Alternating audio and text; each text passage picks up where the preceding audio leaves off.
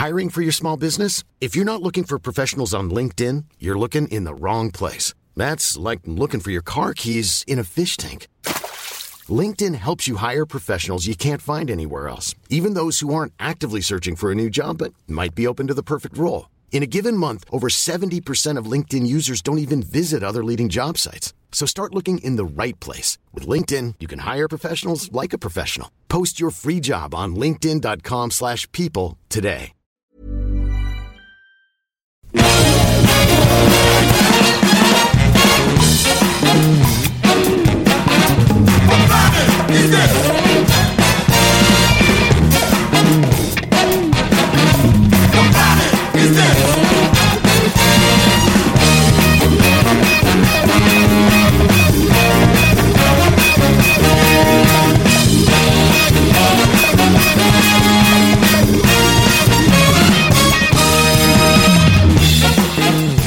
bonsoir tout le monde, c'est Capture Mag, le podcast numéro 9. Nous sommes euh, le vendredi 13, ça va nous porter chance tout ça. Euh, 13 février, c'est ça 2015, et euh, c'est le podcast du site capturemag.net. Extraordinaire site euh, consacré au cinéma et aux jeux vidéo aussi accessoirement. Extraordinaire. Extraordinaire, formidable. Et euh, autour de moi, j'ai une équipe tout aussi extraordinaire, en pleine forme, en pleine possession de leurs moyens.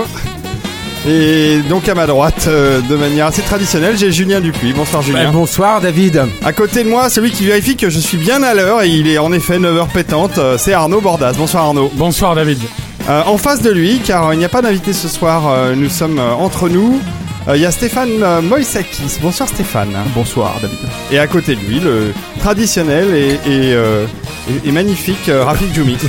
Dans, dans la tradition, merci David. Voilà, c'est est- Rafik, notre invité, est-ce qu'il reste jusqu'au bout ce soir Jusqu'au bout ce soir. On est très content de vous retrouver assez rapidement puisque la dernière émission ne nous date de que trois semaines, je crois. hein. C'était il y a trois semaines qu'on s'était vu, chose comme ça. Ouais, ouais, c'est ça. Euh, Deux semaines et demie. Deux semaines et demie, ouais. C'est super de vous retrouver aussi vite. Et on va, pareil, au mois de mars, euh, on va se retrouver. euh, Non, non, on se retrouve la semaine prochaine. La semaine Ouais, déjà non, non. Bah, D'accord. En tout cas, euh, on va parler ce soir euh, des Wachowski, c'est le thème de votre émission euh, pour le dossier. Tu l'as bien prononcé presque. Je l'ai presque Tu- bien tu, nous- prononcé. Tu n'as pas dit Warchowski. Non, non, non. La dernière fois, je l'avais euh, sabonné celui-là, mais ce soir, je me suis entraîné puis je l'ai écrit en gros sur mon conducteur, donc je devrais pas trop me Eh, tromper. Deux sur deux, hein, t'as dit mon prénom, mon nom aussi comme il fallait. Donc, Ouais, ouais, ouais. Non, ce soir, je vais essayer. Bravo, Et J'ai euh. dit capturemac.net et non pas .com. Bravo Allez, pour le coup, t'as C'est t'as le le droit de métier nous qui faire un peu de retape pour ta Nuo Max Alors, là. je vais pas faire de retap pour Ah. le Nuomax pour la simple raison qu'il n'y a pour l'instant pas de Nuomax officiellement annoncé. on a, on, a fait, on a fait Mais exprès de le passer après, nous, hein, pour... Alors, pour ceux qui suivent les sites habituels de communication, Vous de allez recevoir un DCP de Mortal Kombat 2 Voilà, exactement. Ouais. Et, euh, et, euh, Je viens, hein, je viens et de présenter Street le Fighter euh, que j'adore. Euh, voilà, c'était C'est dit, bah, perso, écoute, ouais, c'est dit, c'est perversion comme une autre.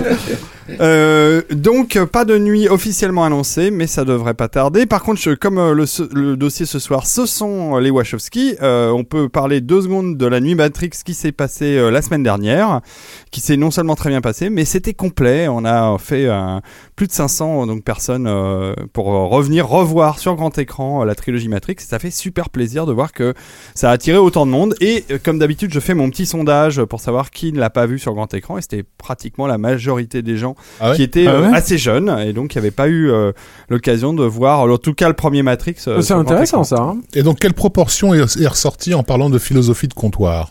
Euh, non, alors on n'a pas parlé de Ah, ça. C'était des fans, hein, a priori. C'était vraiment des fans. Et puis, euh, non, mais franchement, euh, ça faisait plaisir de les revoir sur grand écran, même pour les passages un Mais, peu mais com- complet, complet? Complet, complet. Ah, c'est. Guichet fermé. C'est bien. Non Ah, ouais, c'est- c'est- c'est- non, ça c'est arrive- pas rare dans l'Inomax parce que c'est assez régulier. euh, Mm. euh, sur euh, euh, Jurassic Park, c'était la dernière, on avait fait complet. Euh, c'est assez- sur les Miyazaki en général, c'est complet. D'ailleurs, il y en a une qui s'annonce bientôt. Mm. Euh, mais en tout cas, euh, oui, sur euh, sur Matrix, j'ai été agréablement surpris parce que ouais. je m'attendais pas à ce qu'on fasse un complet, mais on cool. est on était ravis. Comme quoi, le bon cinéma euh, attire quand même le monde. Le bon cinéma populaire. On va passer, euh, bah, on va passer aux news. Hein, je crois que c'est c'est le plus simple.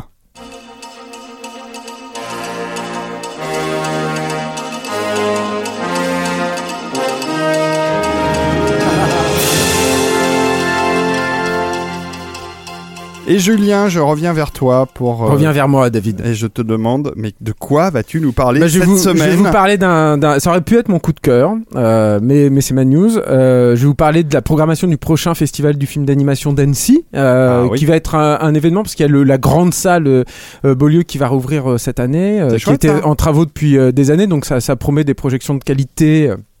Voilà, ça, ça va, ça va être bien. Il y a, on, a, on commence à avoir quelques données en fait sur la, programmation du prochain euh, festival, notamment de, euh, toute une, euh, une programmation et pas mal de, de- d'événements autour de, des femmes dans l'animation.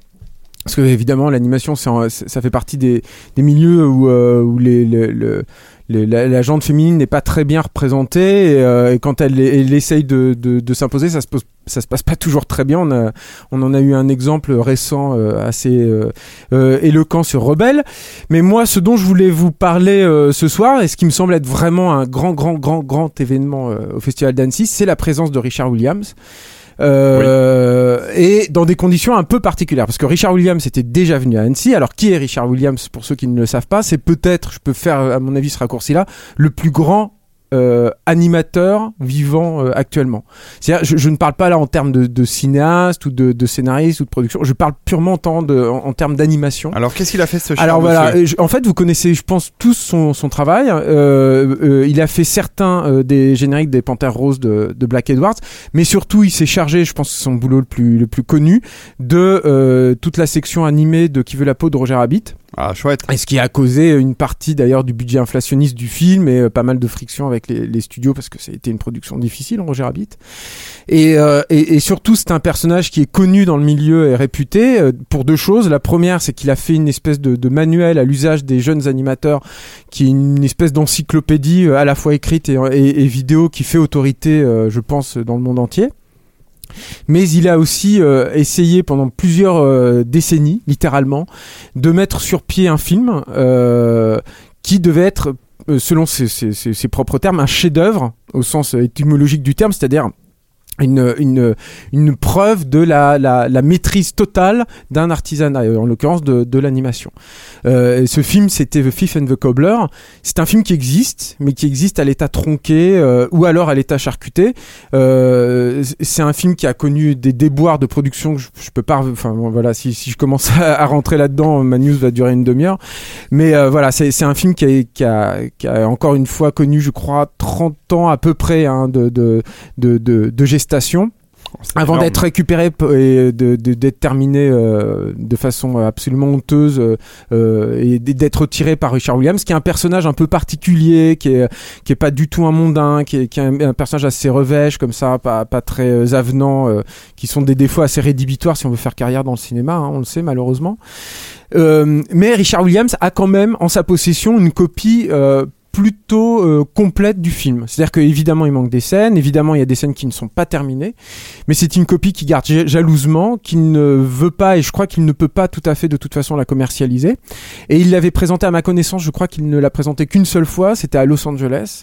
Et il revient à Annecy donc avec cette copie-là de The Thief and the Cobbler Ah ouais. qui va présenter a priori deux fois Euh, et c'est une occasion euh, Bah, presque unique. inespérée euh, et euh, voilà de, de voir un film euh, qui est euh, absolument incroyable. Alors il existe si vous êtes euh, curieux il existe une euh, sur YouTube il existe une version qui a été remontée à peu près avec toutes les chutes que des fans ont pu retrouver.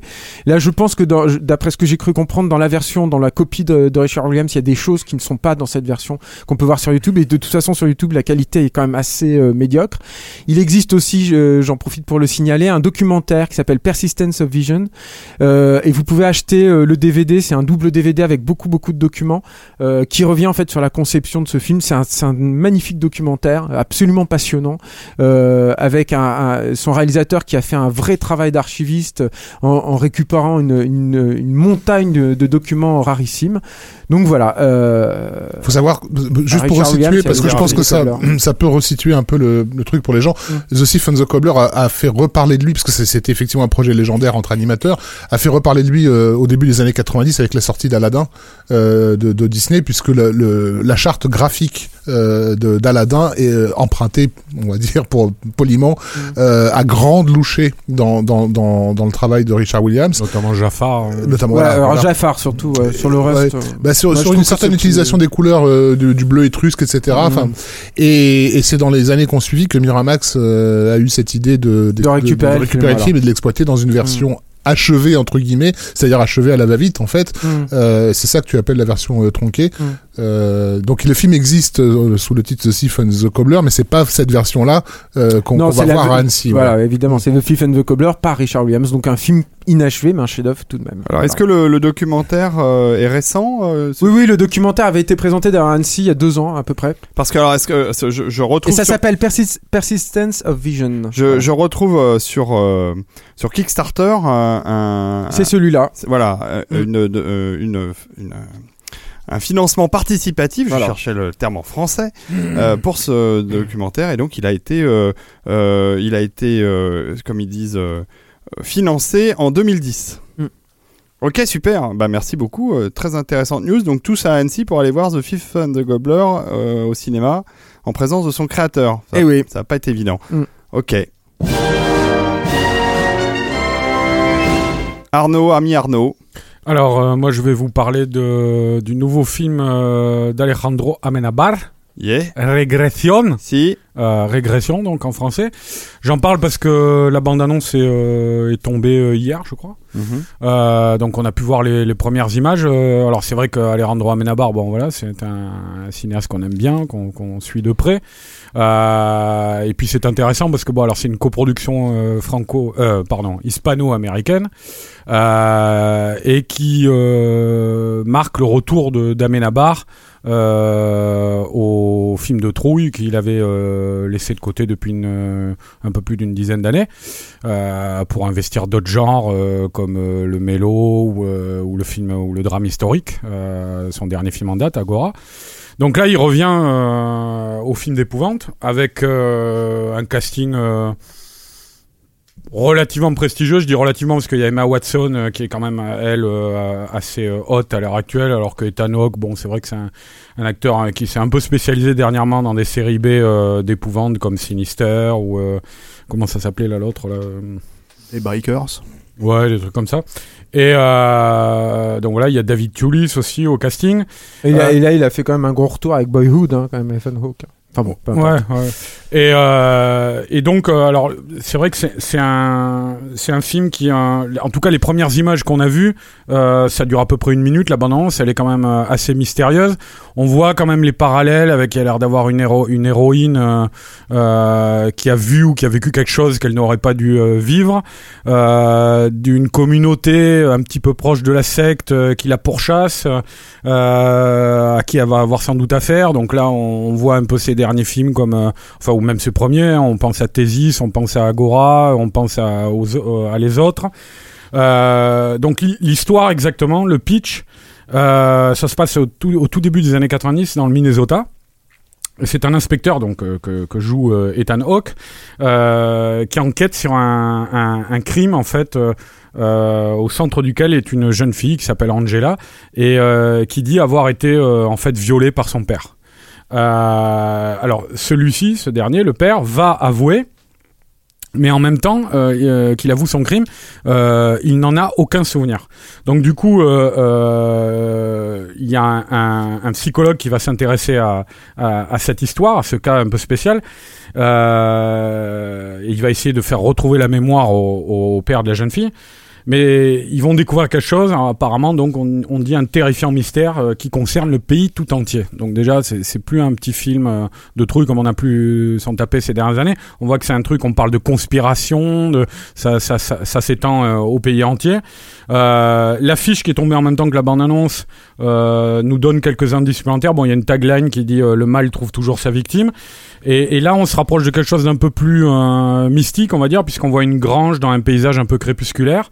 Euh, une grange de laquelle semble émaner une, une lumière qui dessine un crucifix renversé. Euh, donc on est peut-être proche de, de, films d'épouvante mystique euh, type L'Exorciste ou La Malédiction.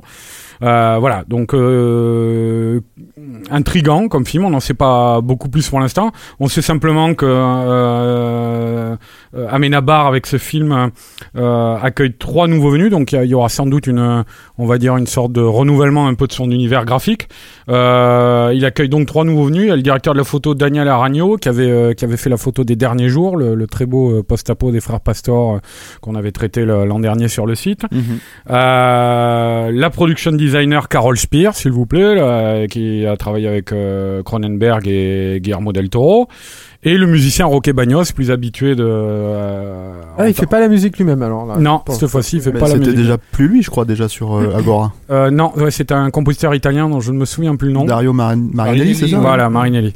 Et euh, Ro- Roque Bagnos, c'est un bon choix. Ouais, Surtout ouais. pour faire de la musique de film d'horreur, il est, il est super c'est doué. un très bon compositeur. Il est, on le connaît plus pour ses compositions pour Alex de la Iglesia. Et ça Ouais. va être intéressant de le voir se frotter à un autre euh, univers fantastique comme, euh, comme celui d'Aminabar. Euh, donc voilà, le film a été tourné euh, l'an dernier au Canada, euh, à Toronto et dans la, la région environnante. Euh, normalement, il est programmé pour une sortie le 28 août aux États-Unis. Euh, et alors, pour l'instant, il n'y a pas de sortie française fixée. Mais je me suis laissé dire qu'apparemment c'était pour la rentrée, ça serait sensiblement en même temps que l'Espagne. Euh, donc vers septembre, octobre, on devra avoir le film dans ces eaux-là. Euh, voilà, euh, que dire d'autre Euh, Peut-être une info qui t'intéressera, David, qui paraît qu'Emma Watson apparaît seins nus dans le film. Donc, euh, Bah, euh, sur voilà. les photos que j'ai vues du film, elle a l'air de plus en plus maigrichonne, la pauvre. Non, mais apparemment, a- apparemment, elle a un petit rôle dedans, parce qu'enfin, elle a un rôle central euh, Dans l'histoire, C'est mais- la jeune fille qui a été violée. Mais on la Mais voit pas tant Elle n'aurait tourné qu'une semaine. D'accord. Voilà.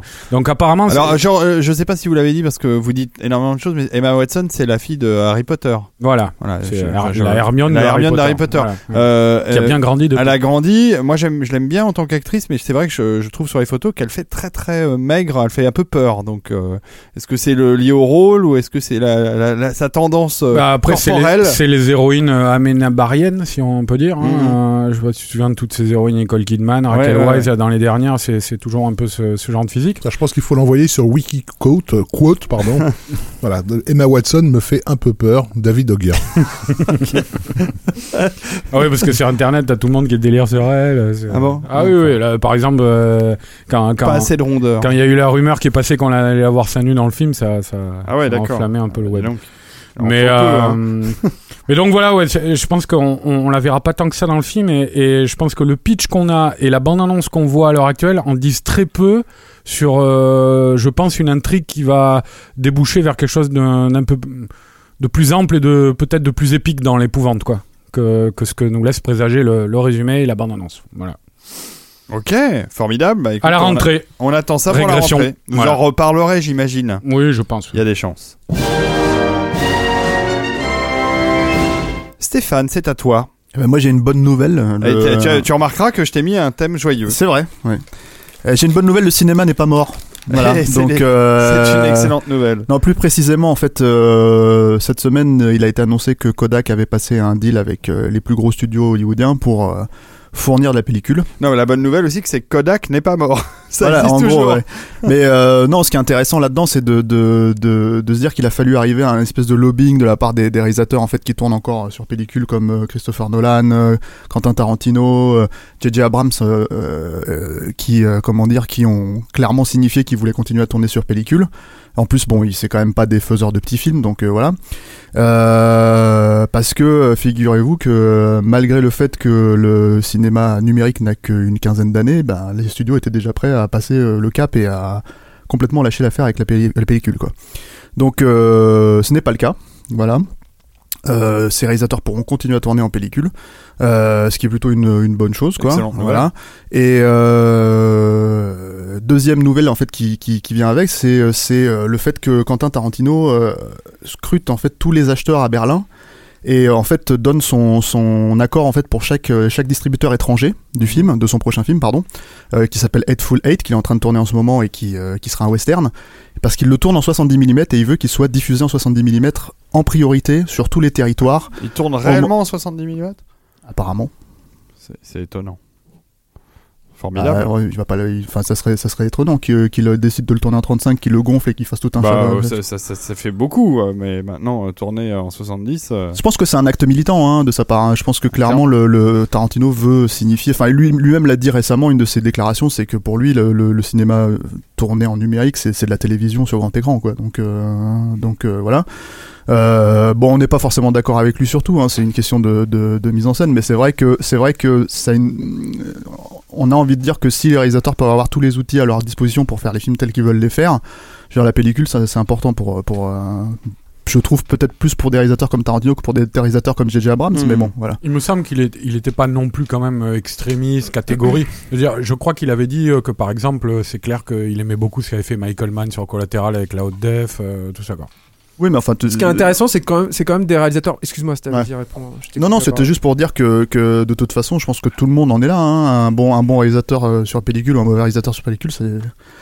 Je veux dire, on voit la différence quand même. Donc, euh, donc euh, évidemment que, que, que Tarantino n'est pas euh, euh, intégriste là-dessus, mais le, le, le fait est que la plupart des, des réalisateurs qui tournent en numérique ne sont pas Michael Mann. Voilà. Ce qui est euh, intéressant là-dedans, euh, il y, y a- il y a deux remarques, mais on pourrait presque faire un autre euh, dossier là-dessus, c'est que c'est quand même des, des réalisateurs qui sont d'une certaine génération, c'est-à-dire que la jeune génération, j'ai l'impression, elle se pose très peu, la, beaucoup moins pas, la hein. question. Ils sont pas si vieux Et, que ça. et, hein. euh, bah, ils ont quand même la- tous la, la quarantaine bien passée, quoi. C'est pas vraiment. bah, disons qu'ils sont, ils le sont truc- commencé à tourner quand euh, le numérique n'était voilà, pas encore une option. voilà, Ouais. exactement. Et, euh, et donc ils ont un rapport quand même très nostalgique à la pellicule.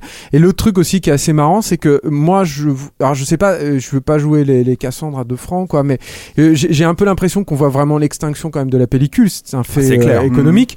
Et, euh, et j'ai l'impression de voir avec toutes ces, ces décisions l'espèce de soubresaut, le dernier barou d'honneur en fait euh, de la pellicule vis-à-vis de ça. Je pense notamment à un truc qui est assez marrant, euh, qui vient d'arriver, que je trouve un peu vain, mais en même temps assez, touchant, c'est que un autre grand défenseur de la pellicule qu'on ne cite jamais d'ailleurs dans ces trucs-là, qui est Peter Anderson qui avait tourné quand même The Master en 70 mm en entier hein, Mhm. pour un film indépendant comme ça c'est pas c'est pas peu dire. Euh, là, il est allé jusqu'à pour Inherent Vice à retrouver des vieilles bobines 35 mm qui étaient dans le garage de son directeur de la photo habituel dont j'ai oublié le nom et qui étaient donc complètement détériorées euh, par le par le temps euh, et pour euh, définir la charte graphique de son film.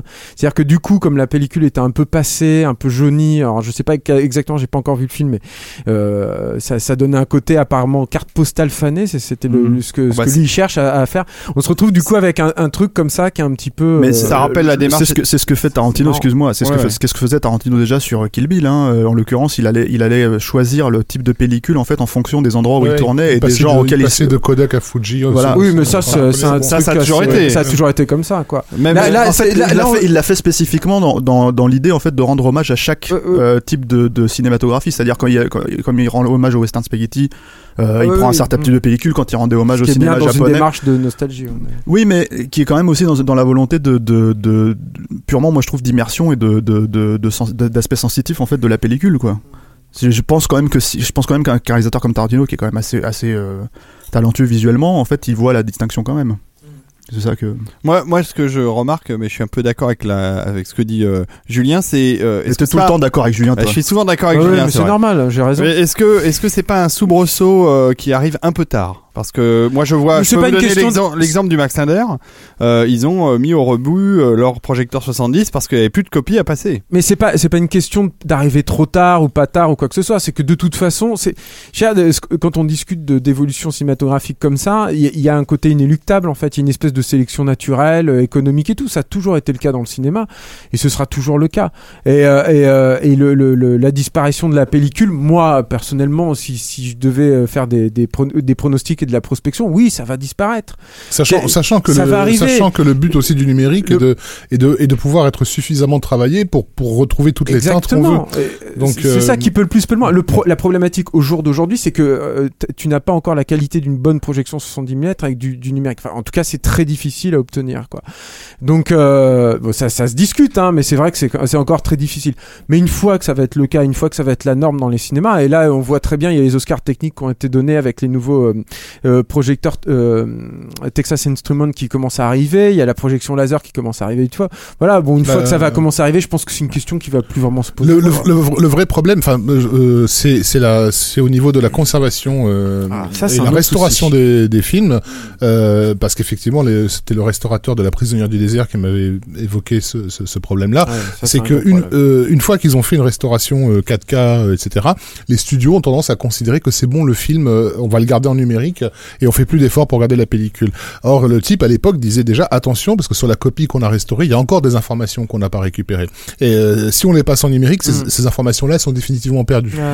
Euh, donc euh, du côté de, de la préservation des films, il est important. Faut continuer à garder De- des, voilà. des, des Ouais, masters en. Voilà. pellicule. Justement, Voilà. qu'est-ce que ça signifie justement par rapport au numérique, l'idée qu'il y a encore des informations qu'ils n'ont pas réussi à, à Écoute, apparemment, en, euh, en allant chercher vraiment au, au cœur du grain de la pellicule, tu trouvais encore des informations euh, Hmm. visuelles. Ah bah, c'est évident que euh, la numérisation évolue voilà. tous les non, jours. mais dans donc, ce cas-là, euh, dans ce cas-là, est-ce qu'on peut, est-ce qu'on peut justement mettre, euh, excusez-moi de, de débattre un peu là, mais est-ce qu'on peut mettre justement de côté que c'est pas forcément que de la nostalgie, quoi? Que c'est aussi peut-être que euh, Non, mais ce que, les, ce que les disait Julien, il est, retrouvent sur il la est- ce que pellicule, en disait fait, Julien, ont- il est très difficile encore aujourd'hui d'obtenir Ah, le, le ouais. ressenti face à, à un vrai film tourné en 70 mm et projeté en 310 mm. Enfin, euh, Ouais, ouais. voilà, oui, mais quand- ça va arriver. C'est tout ce Mais que je ça veux va dire. C'est juste que c'est un. C'est vrai un- que quand, tu euh, découvres alors, tu- vois, par exemple- tu découvres la chute de l'empire, pas la chute de l'empire romain, mais le Cid ou ou, euh, ou le Laurence d'Arabie qui ont été tournés euh, euh, il y a maintenant 50 ans et que tu les découvres en, en 70 mm, Hmm. t'as les t'as les yeux qui sortent de, de- Mm. du cerveau en disant c'est pas possible. Déjà à l'époque on avait atteint ce ce ce, ce niveau de, ce niveau de, et- de et- précision, grain voilà.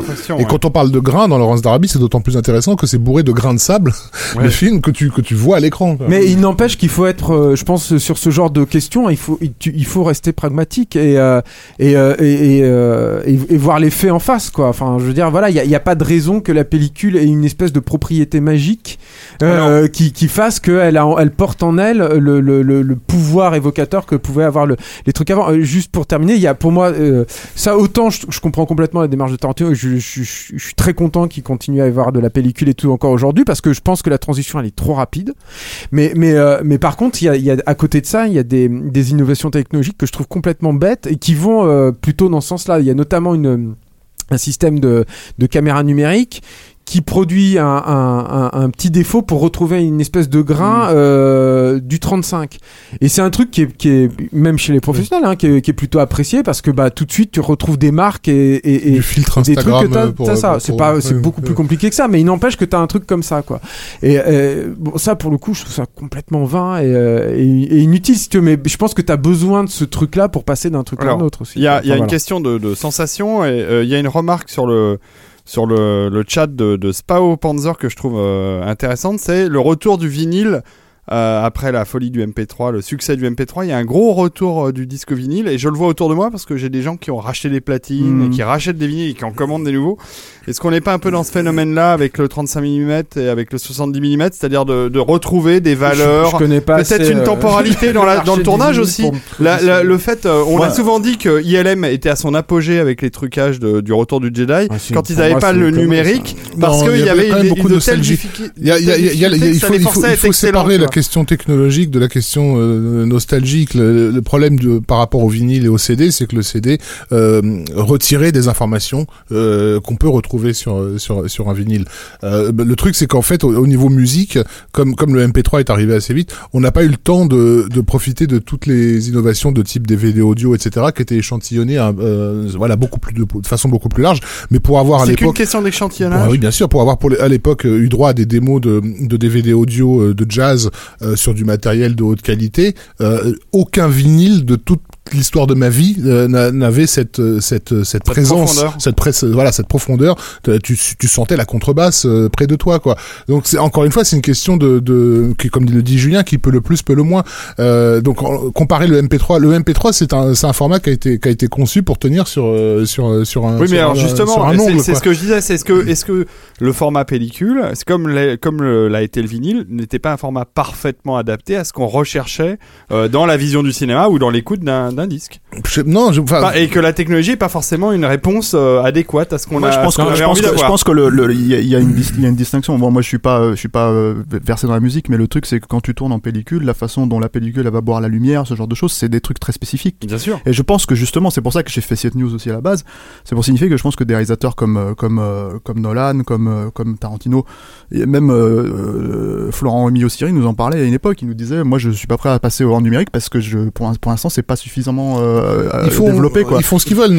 Néanmoins, je pense que pour- au niveau des spectateurs, euh, ça, ça va pas forcément dans le sens qu'ils espéraient, parce que par rapport à un Ça, mec comme, euh, comme, hein. comme Nolan, les gens qui ne sont même pas au courant que les, les films de Nolan sont tournés, enfin sont projetés différemment des, des voilà, euh, ils font des remarques sur Interstellar. Les gens trouvaient que les scènes, euh, les scènes obscures étaient, euh, étaient invisibles. Enfin, ils, ils Bah, voyaient rien, quoi. Mais c'est très intéressant en plus parce que tu te retrouves face à des réalisateurs, il, il faudrait les, les, les classer en fait, tous ces gens-là, parce que je pense qu'effectivement il y a quand même un facteur nostalgique qui est très très fort chez Tarantino, c'est-à-dire euh, te faire revivre, même si c'est de façon un peu euh, avec un commentaire, avec une distance et tout, te faire revivre un pan d'un cinéma à une époque euh, donnée. Et chez Nolan et chez, chez J. Abrams, moi je vois ça différemment, c'est-à-dire que j'ai l'impression de me retrouver face à des mecs qui ont peur de ne pas faire cinéma.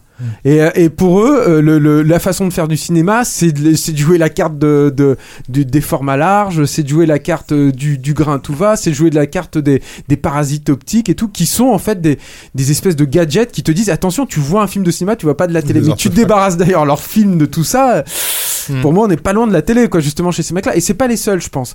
Donc, c'est- ce serait intéressant aussi de voir. Je pense que là aussi, tu pourrais retrouver en fait les, les, les raisons en fait de cet attachement à la pellicule et tout, de revoir chez tous ces gens-là. euh, D'ailleurs, avec des bonnes raisons. hein. Je pense que Tarantino, c'est une très bonne raison. Et je pense que Tarantino, il a il- vu le cinéma qu'il fait, euh, vu comment il se positionne et tout, vu que c'est quelqu'un qui qui se, se construit au-dessus d'un autre d'un- d'un d'un certain héritage et tout, il aurait pas de raison de passer à la numérique, du- au Mm. numérique. Or, en tout Mm. cas, ça ferait un truc complètement différent. quoi. je pense qu'il y a aussi, Il euh, semble, hein. il y a aussi la de certains cinéastes hein, par rapport à, euh, je veux dire, nous, nous-mêmes, on l'a vu quand on a vu des films euh, en IMAX 70 mm et qu'on les a vus après en, en, en IMAX euh, numérique, c'est, euh, il y a clairement une déperdition, quoi. Donc à partir de là, il y a, il y a peut-être des cinéastes qui.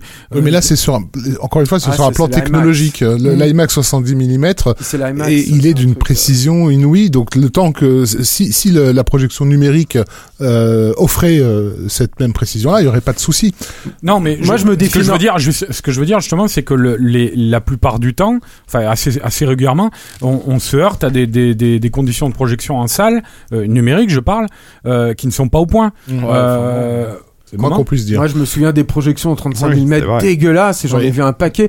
Et moi, je suis bien content aujourd'hui quand je vais voir un film qui est en, en exploitation depuis un mois, je me tape pas une copie en fin de parcours qui Bon, va brûler plein, de, milieu. plein de rayures. Et, et moi, je vais te dire un autre. Peut-être. Non, mais moi, Julien, j'ai là, vu- tu parles. J'ai vu Interstellar avec une copie toute neuve dans une bonne salle et tout. Je, euh, je suis désolé. Pourtant, j'ai un côté plutôt fétichiste, hein, moi, à la technique. Même si je me défie énormément du côté euh, techno-réac euh, qu'on peut avoir vis-à-vis de tout- toutes ces, toutes ces nouveautés-là et tout, j'ai un rapport extrêmement fétichiste à ça. Je sais que Interstellar, le revoir en 35, ça- sur certains trucs, ça m'a un peu fait chier. Non, mais quoi. je, je te le dis pas- vignettage, le je te dis pas le flipper, contraire, hein, voilà. mais, mais je pense que à l'heure actuelle, le parc des salles dans le monde, euh, alors après, ça dépend, il faut voir. euh, Moi, je l'ai vu au- en 35 au max, euh, le l'Interstellar, et c'était beau. Il faut voir. vraiment beau. Et je pense que il- c'est une question de salle. Il y a eu une salle qui l'a projeté en 70, c'était en province. Euh, j'ai- j'ai pas Euh, vu. Grand Rex aussi. Euh, ouais, non, mais le Grand Rex, c'est pas une salle. Non, parce qu'après, Euh, on mais- est parti sur un débat. euh, Il faut euh, voir, là. enfin, peut-être arrêter parce que là, c'est- Ok, on va s'arrêter là, mais c'est vrai que. Non, mais moi, tout ça pour dire que de- j'avais raison. Voilà. De- Exactement, de lancer Stéphane. cette Merci beaucoup d'avoir lancé ça.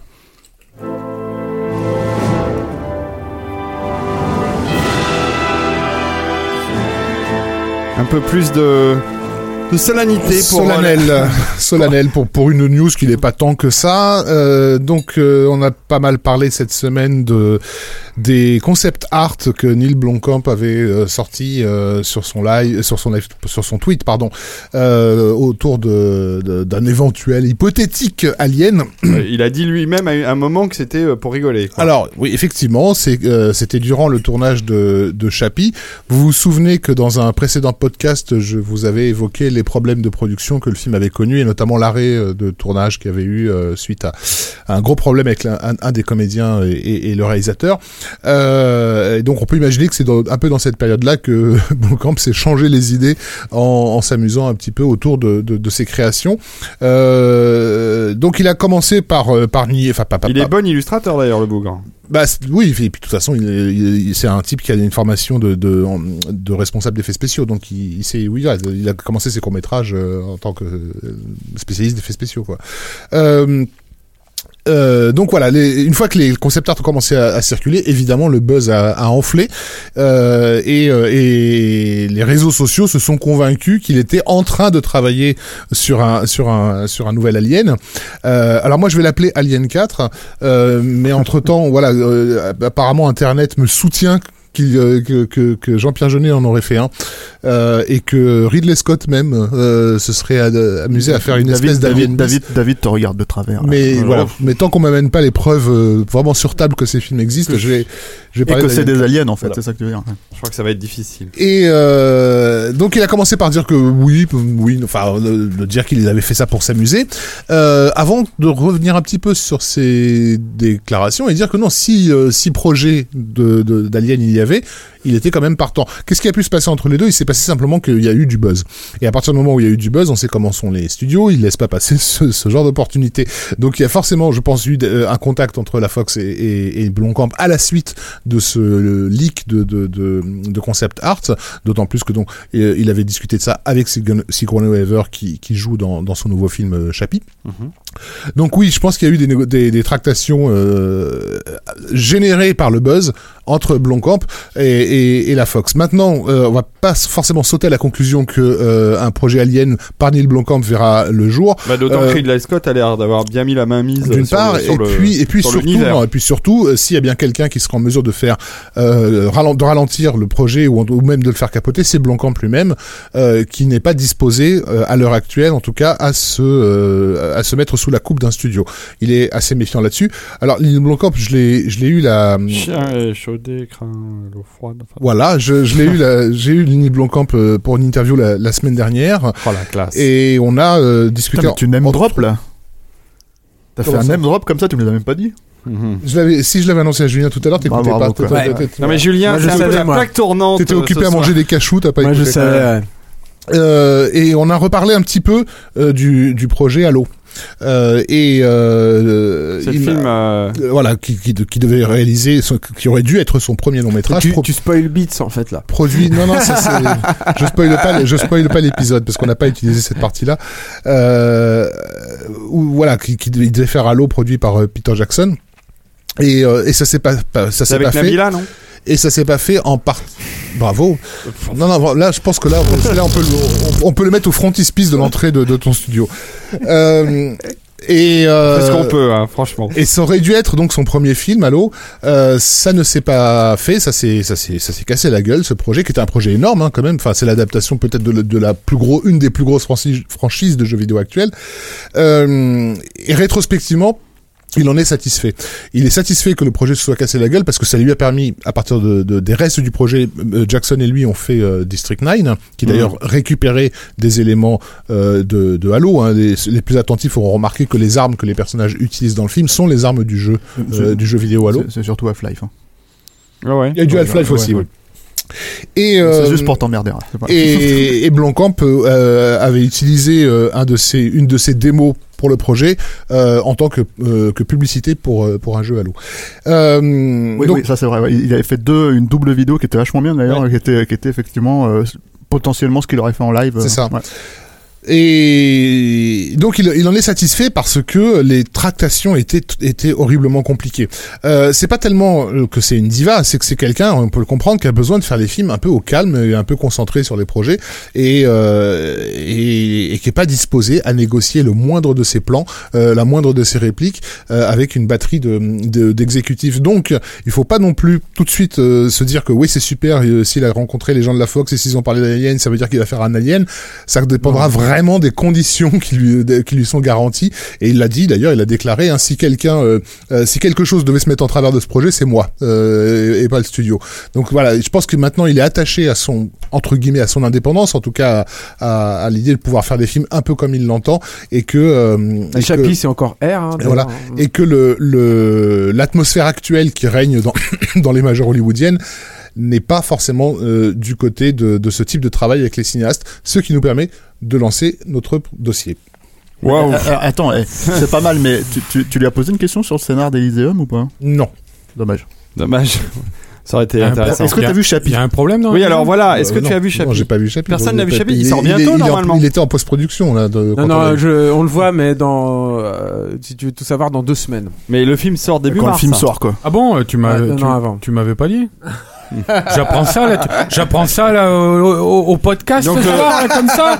Putain, mais merde, Julien. Donc euh, le film euh, sera pas montré à la presse avant sa sortie euh, ciné ou quasiment pas.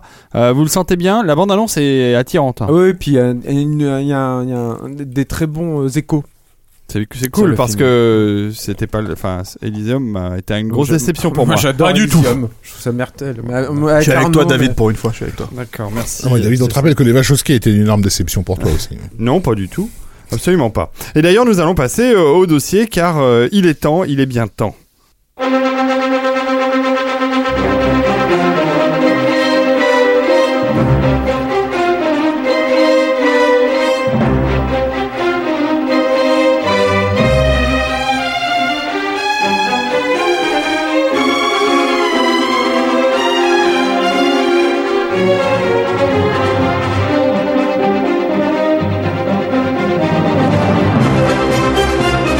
Les extraordinaires dossiers de Capture Mag. Mais il y, a- il y a un truc qui est génial avec cette musique, c'est qu'on devrait tous faire semblant de parler. Pas pendant. Oui, mais alors, Pour faire télé, tu vois. Voilà. La télé des années 70, tu vois. mais tout le monde n'a pas la couleur et l'image d'ailleurs. Le truc à la Il y en a qui écoutent le podcast uniquement. Bref. Donc ce soir, je me tourne vers à nouveau vers Rafik qui avait déjà la parole, mais qui la garde pour euh, engager euh, ce magnifique dossier consacré aux frères et à la sœur euh, Wachowski. Voilà, on, va pas les appeler le frère et la sœur, mais The Wachowski, c'est comme ça qu'ils ont signé leur dernier film. Mhm. Dernier film donc, qui est encore en salle, euh, titre original Jupiter Ascending. On a sauvé la cuisse de Jupiter Voilà, en français. également, mais qui est- finalement a fini par sortir en salle chez nous sous le titre euh, Jupiter, prends-toi en main, c'est ton destin. Est-ce que c'est un, Euh, une sortie mondiale C'est oui, tout à fait, et, et une est- sortie comme on- des premiers pays comme on, comme va l'évoquer, une sortie très très bien préparée. euh, donc voilà, vous êtes a a- priori non mais voilà, je pense que les gens qui nous écoutent le savent déjà. Le Pas film, de complot, euh, pas de théorie du complot, s'il vous plaît. Voilà, le film est un euh, est un énorme bid commercial et il était d'une certaine façon destiné à l'être. Euh, au mois de janvier, les Wachowski donnaient une interview dans laquelle ils faisaient comprendre que leur jour à Hollywood, en tout cas dans ce, type de, production, était compté. Euh, eux sont déjà en train de travailler sur leur nouvelle série Sensei 8. Euh, et donc voilà, je pense qu'ils ont voulu faire bonne figure en disant que finalement ils avaient eu un peu de, de chance d'être arrivés à une époque où on pouvait laisser des gens comme eux, des gens un peu allumés, euh, faire leur leur petit délire, mais que euh, ce- ce- cette époque est révolue. Euh, donc, euh, comme le dit Arnaud, on va pas tomber dans la théorie du, du, complot, qui est quelque chose qui nous a été assez souvent reproché sur Internet et notamment pas forcément uniquement sur Jupiter Ascending, mais aussi parce qu'on avait Julien Arnaud et moi notamment pas mal évoqué de problèmes à l'occasion de la sortie d'une autre grosse production sacrifiée qui était John Carter. Euh, par le studio Disney. Euh, on va se contenter de, je pense, en intro du dossier, déjà d'expliquer nos expériences personnelles euh, pour montrer aux gens que pourquoi on a tendance à croire ce en quoi on croit. Euh, Jupiter Ascending, euh, donc moi personnellement, j'ai commencé à hum, demander de- des informations sur ce film euh, à, à la Warner, à Warner France, fin 2013. Euh, C'était novembre ou décembre 2013. Et euh, À l'époque où le film était censé sortir à en l'époque été. où le film était censé sortir en été 2014, tout à fait. Et de faire savoir que le projet m'intéressait beaucoup. euh, voilà, quand on est dans la presse, on se positionne par rapport à, à- à certains, à certains titres. Quoi. On fait comprendre à l'attaché que s'il a la moindre news, elle est la bienvenue et comprend. Euh, et donc on a euh, pendant pendant toute l'année 2014, je suis revenu un peu régulièrement à la charge pour savoir où on en était, qu'est-ce qu'on faisait, etc. Et j'ai pu voir euh, au fil des mois euh, une gêne s'installer euh, chez mes interlocuteurs euh, de- parce qu'il n'y avait tout simplement rien à me proposer euh, et que je voyais bien que, que, que, que, que cette gêne-là n'était pas motivée uniquement par le fait qu'ils avaient rien à me proposer, mais qu'il se passait quelque chose derrière. Quoi. Et bien sûr, arrivé à la fin de l'année euh, 2014.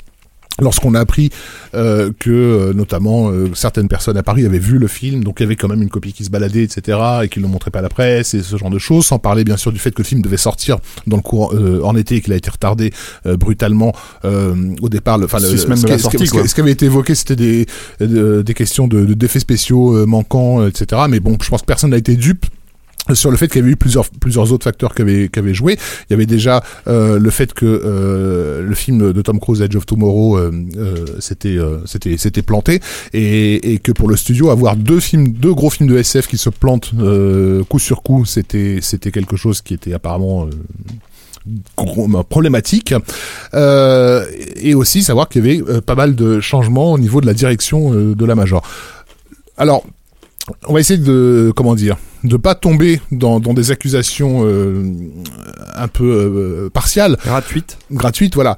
Euh, Warner, euh, c'est un studio euh, sur Capture Mag qu'on a beaucoup défendu euh, ces dernières années, et on l'a défendu en partie parce que c'était le un des une la dernière major à euh, s'investir sur des projets qui n'étaient ni des suites, ni des remakes, euh, ni des franchises très très bien installées. Et puis tout simplement, c'est ce que nous avait dit Quaron l'an dernier, quoi, que c'était euh, quasiment le seul studio à l'heure actuelle à Hollywood qui était director oriented, quoi, Voilà. c'est-à-dire qui prenait vraiment le parti des, des réalisateurs et qui il avait dit exactement Quaron, qui savait, qui était le seul à, à penser qu'un film n'était jamais aussi bon que son réalisateur l'était, quoi. Enfin, qu'un Mmh, film était aussi bon que son réalisateur. Voilà. Et ça, c'était donc sous euh, le régime de euh, Jeff Rubinoff, qui donc n'est plus là. Robinoff.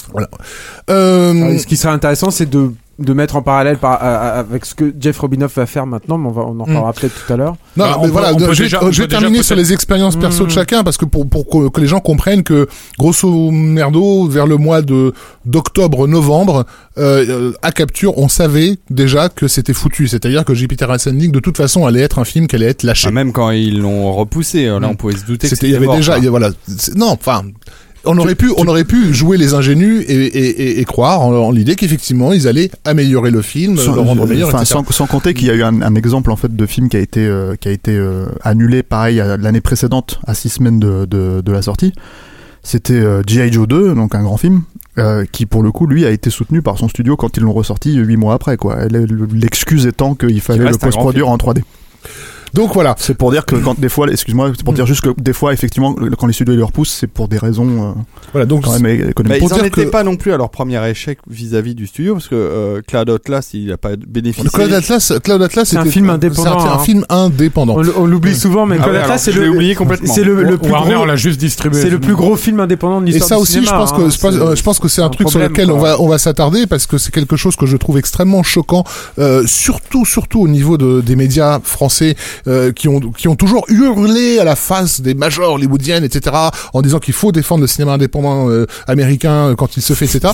Euh, on a un film comme Claude Atlas qui est la plus grosse production indépendante depuis Apocalypse Now de de de, de, de Coppola, euh, ça- ça- qui, qui s'est monté avec un, un- un- une architecture euh, commerciale complètement euh, complètement dingue parce que je 100 sais pas, millions de dollars voilà, budget, je 100 crois. millions de dollars budget, mais surtout une quantité phénoménale de boîtes de production. y compris voilà. les Wachowski qui ont mis une grosse partie de leur Voilà. fortune personnelle dans le film, Et- dans le projet. Et, et avant même, avant ça, même n'y a de, pas beaucoup de réalisateurs qui le font. Avant même de s'attarder, avant même de s'attarder sur la qualité artistique du film qui peut plaire ou ne pas plaire, moi j'ai trouvé quand même quelque part scandaleux que des gens qui depuis grosso merdo 30 ans nous font chier avec du cinéma indépendant ne se Traffic pas le, Fire. voilà, ne se soit pas levé le cul quand un film indépendant de cette ampleur euh, a, a réussi à se monter. Parce que c'est un message quand même fort qui avait été lancé par les Wachowski, l'idée que on peut faire des films à très gros budget avec des stars internationales comme Tom Hanks sans euh, s'en remettre au studio. Parce que tout simplement, Claude Le Atlas graphique, le cinéma indépendant, c'est pas l'argent, c'est pas les- le commerce. Claude, Claude Atlas avait été proposé aux majors, mais les majors n'y voyaient tout simplement pas l'intérêt, elles ne comprenaient pas le scénario, elles pensaient que c'était quelque chose chose de trop risqué.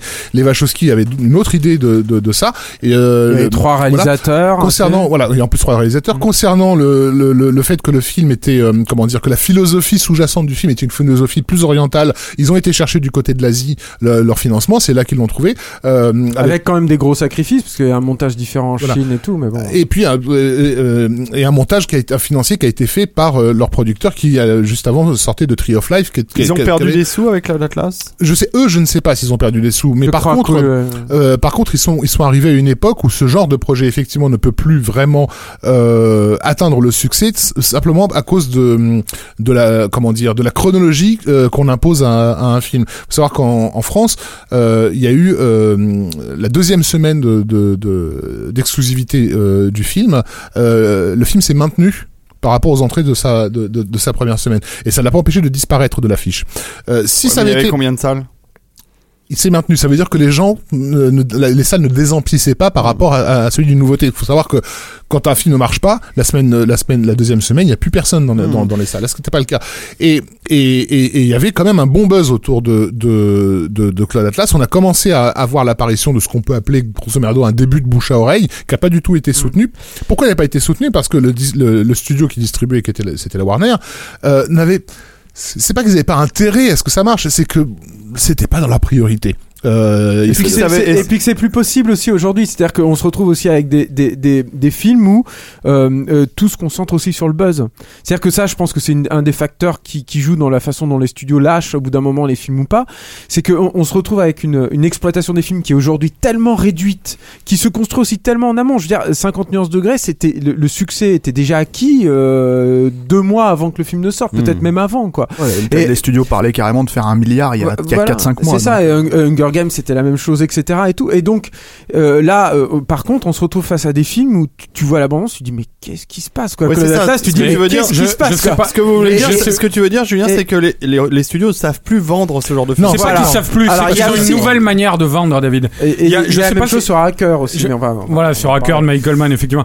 C'est, c'est que euh, on est en train de basculer dans un autre système. Il y a, il y a une scène, peut-être les, spectateurs de Speed Racer s'en, souviennent, la scène avec le, le euh, Royalton quand il essaie de corrompre justement le jeune euh, pilote de course euh, qu'est Speed Racer et de le faire rentrer dans son écurie. Il y a un moment, il lui parle d'un Grand Prix euh, des années euh, 60, je crois, que vénère la famille de Speed Racer parce que ça a été un Grand Prix héroïque. Et il lui dit voilà ce qui s'est passé derrière ce Grand Prix, quoi. Le gars qui a gagné, c'était pas important qu'il gagne, quoi. Tout était déjà décidé avant. Tout était déjà décidé avant. Et à ce C'est c'est moment-là, intéressant ce que tu et à dis. ce moment-là, la, la, la manière euh, dont Royalton euh, dévoile les coulisses de ce Grand Prix, quoi, euh, c'est exactement la manière dont, dont ça fonctionne à Hollywood. On peut parler de ça, de ce parallèle, parce qu'on on, on, on l'a déjà fait hein, à Capture, parler du, du parallèle de l'industrie automobile dans Speed Racer avec l'industrie euh, hollywoodienne auquel ont été confrontés les, les, euh, les Wachowski. Et, et, et c'est vrai, et ça, et ça montre un petit peu, le, ce, à travers ce dialogue, la, la, ce qui est en train de devenir Hollywood à l'heure actuelle. quoi. C'est-à-dire C'est les, les choses sont jouées d'avance. Alors, je regardais sur, pendant Je que vous parliez, je regardais, je reviens Ouais. juste- je regardais sur IMDb, il y a, y a un, un article sur les films les plus attendus euh, de 2015. Et en fait, on se rend compte, et c'est déjà pas nouveau, euh, que si un film est attendu, généralement, c'est un carton. En fait, c'est le public, c'est l'attente du public qui fait que les films sont des succès C'est-à-dire ou pas, que- et que c'est rare qu'un film puisse arriver à sortir de ce carcan Ce qui est- euh, médiatique. Ce qu'il faut comprendre, Ce c'est que ouais, ce ce sont des entreprises. On est aujourd'hui dans un, un marché qui fonctionne énormément sur la spéculation. Donc, euh, quand, quand un studio, il y a ça aussi, si c'est que quand un studio te dit, bon bah attendez, je vais essayer de vous vendre Jupiter Ascending, le studio il s'en prend déjà plein la gueule au niveau de ses actions. Donc, euh, alors que quand il dit, bah tiens, je vais vous vendre euh, 50 nuances degrés, bah là par contre, les, les, les, les actionnaires se disent, oh putain, ça, ça va cartonner parce qu'il y a les chiffres et tout. J'aimerais revenir Il y a sur, ça euh, aussi, hein, qui est important, Sur un hein. truc là, dans, sur le sur le Oui. chat. Oui. Quelqu'un a fait une remarque euh, que je voudrais reprendre parce que je pense qu'elle est importante. Il dit peu importe l'angle marketing, c'est un type de film qui ne plaît pas au public. Euh, sa sortie cinéma le prouve. La majorité des gens qui vont le voir n'aiment pas le film. Alors là, je vais dire quelque chose qui va peut-être euh, choquer, euh, mais bon, ça vient de mon expérience personnelle, de à la fois de spectateur et de et de et de journaliste. Quand on veut faire en sorte que les gens aiment quelque chose, euh, un marketing bien fait le fait. C'est-à-dire un marketing bien fait, c'est de la propagande, c'est pas autre chose. Le marketing, euh, ça consiste à conditionner le public à accepter ou pas euh, un produit. Donc si on a un film de merde dont on veut que le public se mette à l'aimer, il y a des façons de le, de, le, de le préparer à ça. Si vous voulez que les gens tout d'un coup trouvent que Western de Manuel Poirier euh, c'est un des plus grands films français jamais réalisés, euh, il faut mettre de l'argent dedans. Le marketing de Western était euh, pour l'époque assez assez important. Pour vous donner une idée, il n'était pas très loin de celui de Jurassic Park 2 euh, en France. Et euh, quand vous voulez vraiment que, que, que les gens aiment quelque chose, vous, vous leur préparez le terrain. Parce que hélas, euh, il existe des méthodes pour pour pour faire ça. Donc le problème, il n'est pas dans la qualité du film et dans la face dans dans, euh, il faut pas voir le public euh, comme comme comme indépendant de la société dans laquelle il, euh, il vit et, et, et de, du zeitgeist culturel dans lequel, il- dans lequel il évolue. Donc il y a des moyens de, de, de donner envie aux gens de voir un film et même des moyens de leur convaincre que ce qu'ils ont vu leur, les, les a plu. Euh, ça a été très Les, bien les fait. studios Marvel y arrivent très bien. hein. Et, euh, oui, non, exactement. Ah, le point Avengers. le, point, le point. On avait dit qu'on parlait pas de Marvel. J'ai rien dit. On sera obligé de, de revenir sur la question de Marvel à un moment ou à un autre. Ah non, non, non. Donc voilà, s'ils avaient voulu, euh, si si Ah si avait eu, non, mais ce voilà. que tu décris pour moi. hein. S'il y avait eu un, un, un, un véritable besoin de faire en sorte que Jupiter Ascending s'impose euh, culturellement dans son époque, etc., ils auraient mis les moyens marketing pour ça. Il se trouve que les moyens, euh, le, marketing qui a été fait autour du film non seulement était euh, lâche, mais en plus il était complètement à l'inverse même du, du bon sens. Le film qui était quand même un blockbuster euh, bourré d'effets spéciaux euh, a été envoyé dans un, dans un festival spécialisé dans le cinéma d'auteur euh, dont on se doutait à l'avance évidemment qu'il allait être sifflé par, par, par la Ouais, hein, il faut exactement. parler de, il faut Voilà. parler de Sundance, Voilà. c'est énorme. Ça, c'est ça, c'était vraiment un. un- Ils ont envoyé un- Jupiter Ascending à Sundance. c'est un, Ah ouais. c'est un acte À de Sundance, foi. ou alors tu voyais le compte rendu dans Variety, mais t'avais l'impression de comme si on avait euh, diffusé, euh, euh, je sais pas moi, euh, Terminator dans le, le, le, le salon de la ma- marquise de Pompadour, quoi. Tu vois quoi, c'est, ouais, ouais, mais c'était ça. Les réactions étaient là. Il y avait des, des, des petits rires euh, pointus. Il y avait des, des gens qui sortaient, qui se levaient, qui disaient oh là là, c'est chiant. Enfin, c'était- euh, le, le, le, le ouais le miscast complet, quoi. C'est-à-dire pourquoi aller projeter un film pareil dans un dans un festival?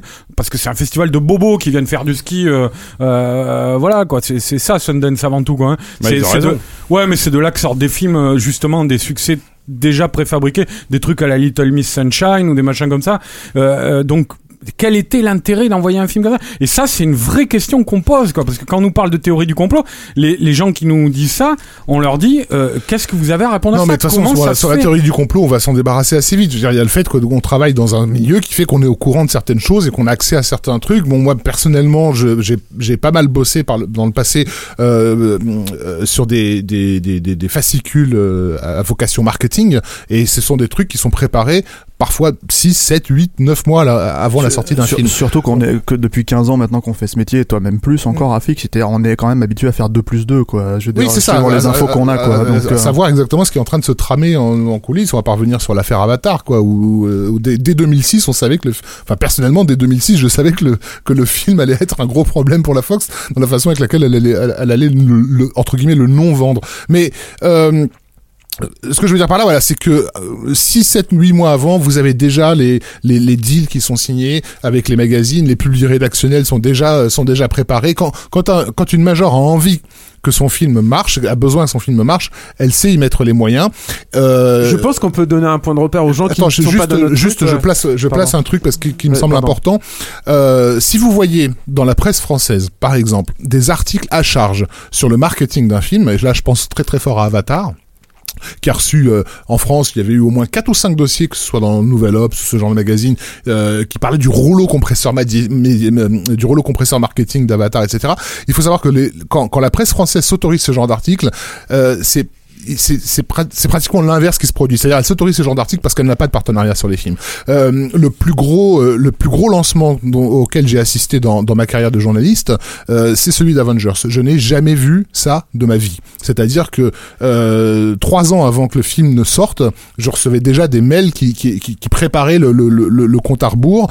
Un an avant que le film ne sorte, j'avais déjà personnellement écrit quelque chose comme quatre ou cinq articles pour le pour des plaquettes euh, marketing. Et enfin, euh, quand le quand le film est sorti en, DVD, euh, euh, la, la, la plaquette de présentation qui répertorie tous les partenariats qui ont été signés, parce qu'on on envoie ça, ces plaquettes de présentation, elles sont très intéressantes. Ce sont des trucs qui sont envoyés euh, euh, chez les acheteurs de Carrefour et Auchan, etc. C'est-à-dire des gens qui vont commander des quantités phénoménales de, donc il faut, il faut, et qui sont pas du tout des cinéphiles, ils ont rien à foutre du 7e art. Ces gens-là, il faut les convaincre commercialement. Et donc, quand vous envoyez ces plaquettes, vous mettez en avant le fait que le film va être couvert médiatiquement.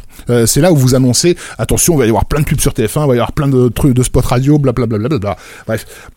Donc voilà, non, ce que ce que je veux dire, voilà, c'est que euh, on a moyen de savoir bien à l'avance euh, euh, si un film va- est, est soutenu par par par ce- son studio ou pas. Et dans le cas effectivement de films comme John Carter. et, et, et comme Jupiter Ascending, la mise à mort des films était quand même programmée longtemps à l'avance. Alors, Raph, Raph, Sur- en train de parler d'Avengers. Non, d'Avatar.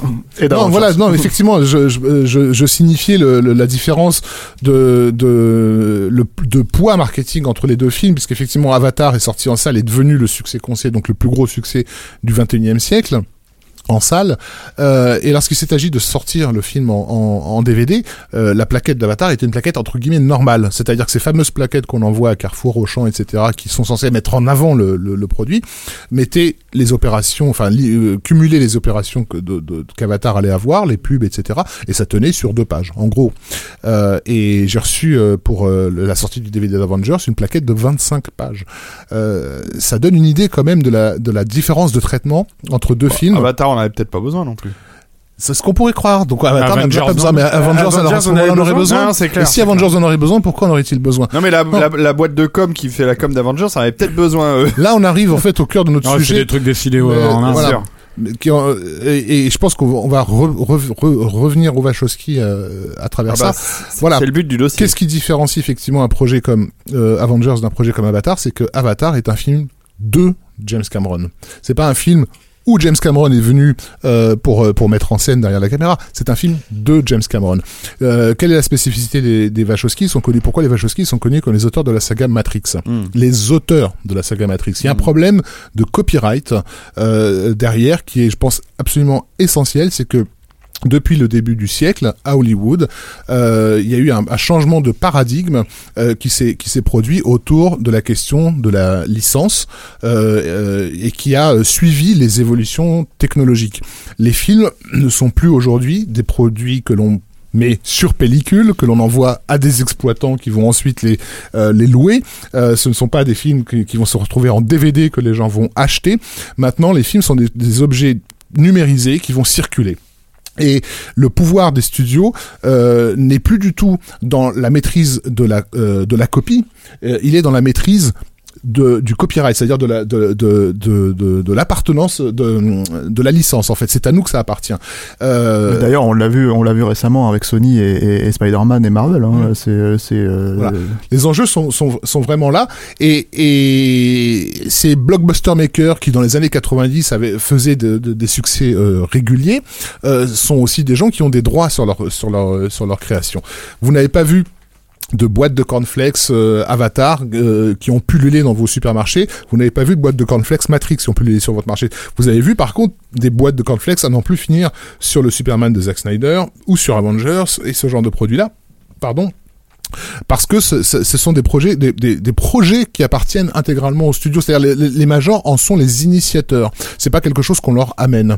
Euh, moi, je pense qu'il y, a- un événement qui a pas été très très médiatisé ces derniers temps, qui pour moi été très important dans le changement de paradigme. C'est la façon avec laquelle Joel Silver a été mis complètement au rencard, euh, justement dans, le deal qu'il avait euh, avec avec avec Warner. Silver, c'est quelqu'un qui amène des succès à la Warner depuis les années 80. Et effectivement, il y a eu deux trois échecs d'affilée qui ont justifié euh, cette séparation mais il faut savoir que Silver avait déjà eu deux trois échecs d'affilée dans les années 90 et ça n'avait pas du tout mis en, en, en cause le le le, le, le tu, rap- tu- le tu contrat. veux vraiment qu'on reparle de fair game euh, Mais alors, je- Voilà. justement- voilà non ce que je veux dire par là c'est que le, le- voilà Hollywood a- comment dire le les majors ont repris un, pouvoir qu'elles avaient euh, non pas c'est pas qu'un pouvoir qu'elles avaient perdu c'est un pouvoir dont elles n'avaient pas besoin dans les années 90 qui était la maîtrise absolue de l'idée euh, du produit plus que euh, la fabrication du produit lui-même et son achat en pièces séparées par le par le public et de là découle toute une politique qui vise à mettre de côté ces blockbuster makers qui sont trop près de leur création. Et c'est ce qu'on essaie de dire entre les lignes euh, sur Capture depuis maintenant plusieurs années, c'est que des gens comme Peter Jackson, comme James Cameron, comme Robert Zemeckis, euh, euh, comme les Wachowski ne sont pas en odeur de sainteté euh, Ouais. par rapport à la nouvelle politique hollywoodienne. Justement, Hmm. ce que tu dis, Raph, là, c'est euh, par rapport à Joel Silver, c'est euh, c'est aussi ce qui s'est passé justement avec Jeff Robinoff, parce que Joel Silver, c'était un faiseur de réalisateur. Quoi. Euh, et Jeff Robinoff, il a, il, même s'il n'avait pas le côté euh, aussi impliqué sur le terrain, peut-être qu'avait Joel Silver, euh, Jeff Robinoff, c'était quand même un patron de studio euh, qui était réputé comme euh, le- le- l'homme qui a, on l'appelait l'homme qui a sauvé Warner. Quoi. Je veux dire, Jeff Robinoff, c'est c'est euh, non seulement le gars qui a permis à Nolan de faire ses Batman et donc de devenir une star des, Et, des- et des de ra- faire une suite après Batman Begins, qui Voilà. était pas du tout écrit. Hein. Exactement, parce que effectivement, Batman Begins n'était pas un énorme succès et ils auraient pu s'arrêter là. C'est, il a soutenu contre vent et marée euh, Nolan euh, au sein du, du, du staff de Warner et euh, ils ont débouché sur deux films à un milliard de dollars de recettes chacun, quoi, les, les deux Batman suivants. C'est lui qui a, bouche à oreille, donc. voilà, c'est lui par exemple aussi dans un registre moins blockbusterien, on va dire, mais c'est lui qui a soutenu pendant des années euh, les- la, la volonté de Ben Affleck de devenir réalisateur euh, et qui s'est soldé pour Warner par un film, un gros succès en salle avec Argo qui a été couvert d'Oscar. Oscar, oui. Euh, Jeff Robinoff, c'est donc, on, on en arrive au Wachowski, c'est le type qui a euh, euh, toujours soutenu euh, sans faillir les, Wachowski auprès de Warner, y compris après Matrix Révolution, y compris après Spinoza. mais c'était leur agent, non? Il me semble. C'était pas leur agent dans les années 90, fin des années 90 Ah peut-être, alors je sais pas, ça faudrait vérifier. Non, mais, je- euh, mais en tout cas, c'est lui qui les, a, qui les a toujours soutenus. Et juste à Jupiter Ascending, parce que c'est lui qui a initié le projet, c'est-à-dire qui est allé voir les frères Wachowski, et, euh, enfin les Wachowski, Andy et Lana, et qui leur a dit, euh, voilà, je veux un gros film, une, une nouvelle grosse trilogie euh, Wachowskienne, je veux euh, que vous me refassiez euh, quelque chose de différent de Matrix, mais qui nous fasse une grande franchise encore et tout. Et euh, je pense qu'il il espérait créer une nouvelle franchise euh, à, à travers ça, évidemment. Mais euh, donc c'est lui qui est à la base du projet. Et évidemment, quand il s'en va, c'est en juin 2013. Euh, alors il s'en va, il a été. euh, on Non, va- c'est en 2014, je crois. non, c'était en juin 2013. 2013 Ouais. Et euh, donc quand, quand il s'en va en juin 2013, évidemment, on est encore donc à un un peu plus d'un an de la première sortie initiale de Jupiter Ascending, mais évidemment tout ça est déjà bien engagé et, on peut comprendre, je dis pas que c'est ça, mais on peut comprendre effectivement euh, que les Wachowski ont perdu un allié de poids euh, au sein du studio euh, face à ce, ce mogul qui était euh, à l'égal justement de ce que je disais tout à l'heure euh, sur Joel Silver, qui était un faiseur de réalisateurs. Et ça, les studios n'en veulent plus, ils veulent des faiseurs de marques. Euh, ce que tu disais, Raph, avec Des gens qui Mais- viennent servir des marques préexistantes, mais pas des gens qui, qui les initient. Mm. Le- Jupiter Ascending, donc voilà, on, on peut, on en j'invite les gens à retourner sur, l'excellente critique d'Arnaud pour, euh, euh, pour, pour- qu'il a faite pour le site. C'est vrai. Euh, Mais voilà, c'est un film qu'on l'aime ou qu'on ne l'aime pas, on ne peut pas nier le, le, le fait que c'est un film qui est bourré de propositions. Euh, qui sont déstabilisantes, étonnantes, tout ce que vous voulez, mais ce sont des propositions. Les Wachowski, s'ils ont été soutenus par un mec comme Brunoff, et s'ils ont été à- soutenus à mort par un, euh, avant par un type comme Joel Silver, c'est parce qu'on sent bien que c'est c'est des gars qui ne sont pas là, euh, c'est pas l'affaire d'un film. C'est des gens qui, au fil des années, vont être en mesure de se renouveler, d'amener de nouvelles idées, euh, et donc de faire des, de, de, de faire de nouvelles Et- propositions. Et un mec comme Silver, tu en penses que tu en veux, mais c'était un mec qui cherchait de la nouveauté surtout. C'est ça aussi le Mm. truc, quoi. C'est qu'il cherchait du neuf. Le gars, quand la voyait, mode. voilà, quand il voyait euh, 100% des frères Cohen, ce qui lui plaisait, c'était euh, qu'il avait jamais vu auparavant le, le, le- les impacts de balles avec des rayons de lumière comme ça. Et il s'est dit, ah putain, j'ai pas vu ça dans un film d'action, j'ai envie de proposer du neuf. Et c'est vrai qu'aujourd'hui, on a l'impression de, de, de, de- que les studios n'ont pas envie de proposer du neuf. Et que quand ils essayent de proposer du neuf, en plus, ils se, ils se prennent bah, une, une tollée, Le- qui sont, voilà, parce que Tu penses à à la quoi nouveauté. aussi quand il propose du neuf? Parce qu'en l'occurrence, quand il propose du neuf, ils le détruisent après. Donc il y a quand même un, un- un problème à la, à la source, c'est-à-dire qu'avant même que le que le neuf ait pu faire sa preuve en salle, ils sont en train de- déjà de le. Ah oui, de je, le te- je te tuer parlais en de Joel. Silver euh, Ah oui, à, l'époque, etc. quoi, ouais.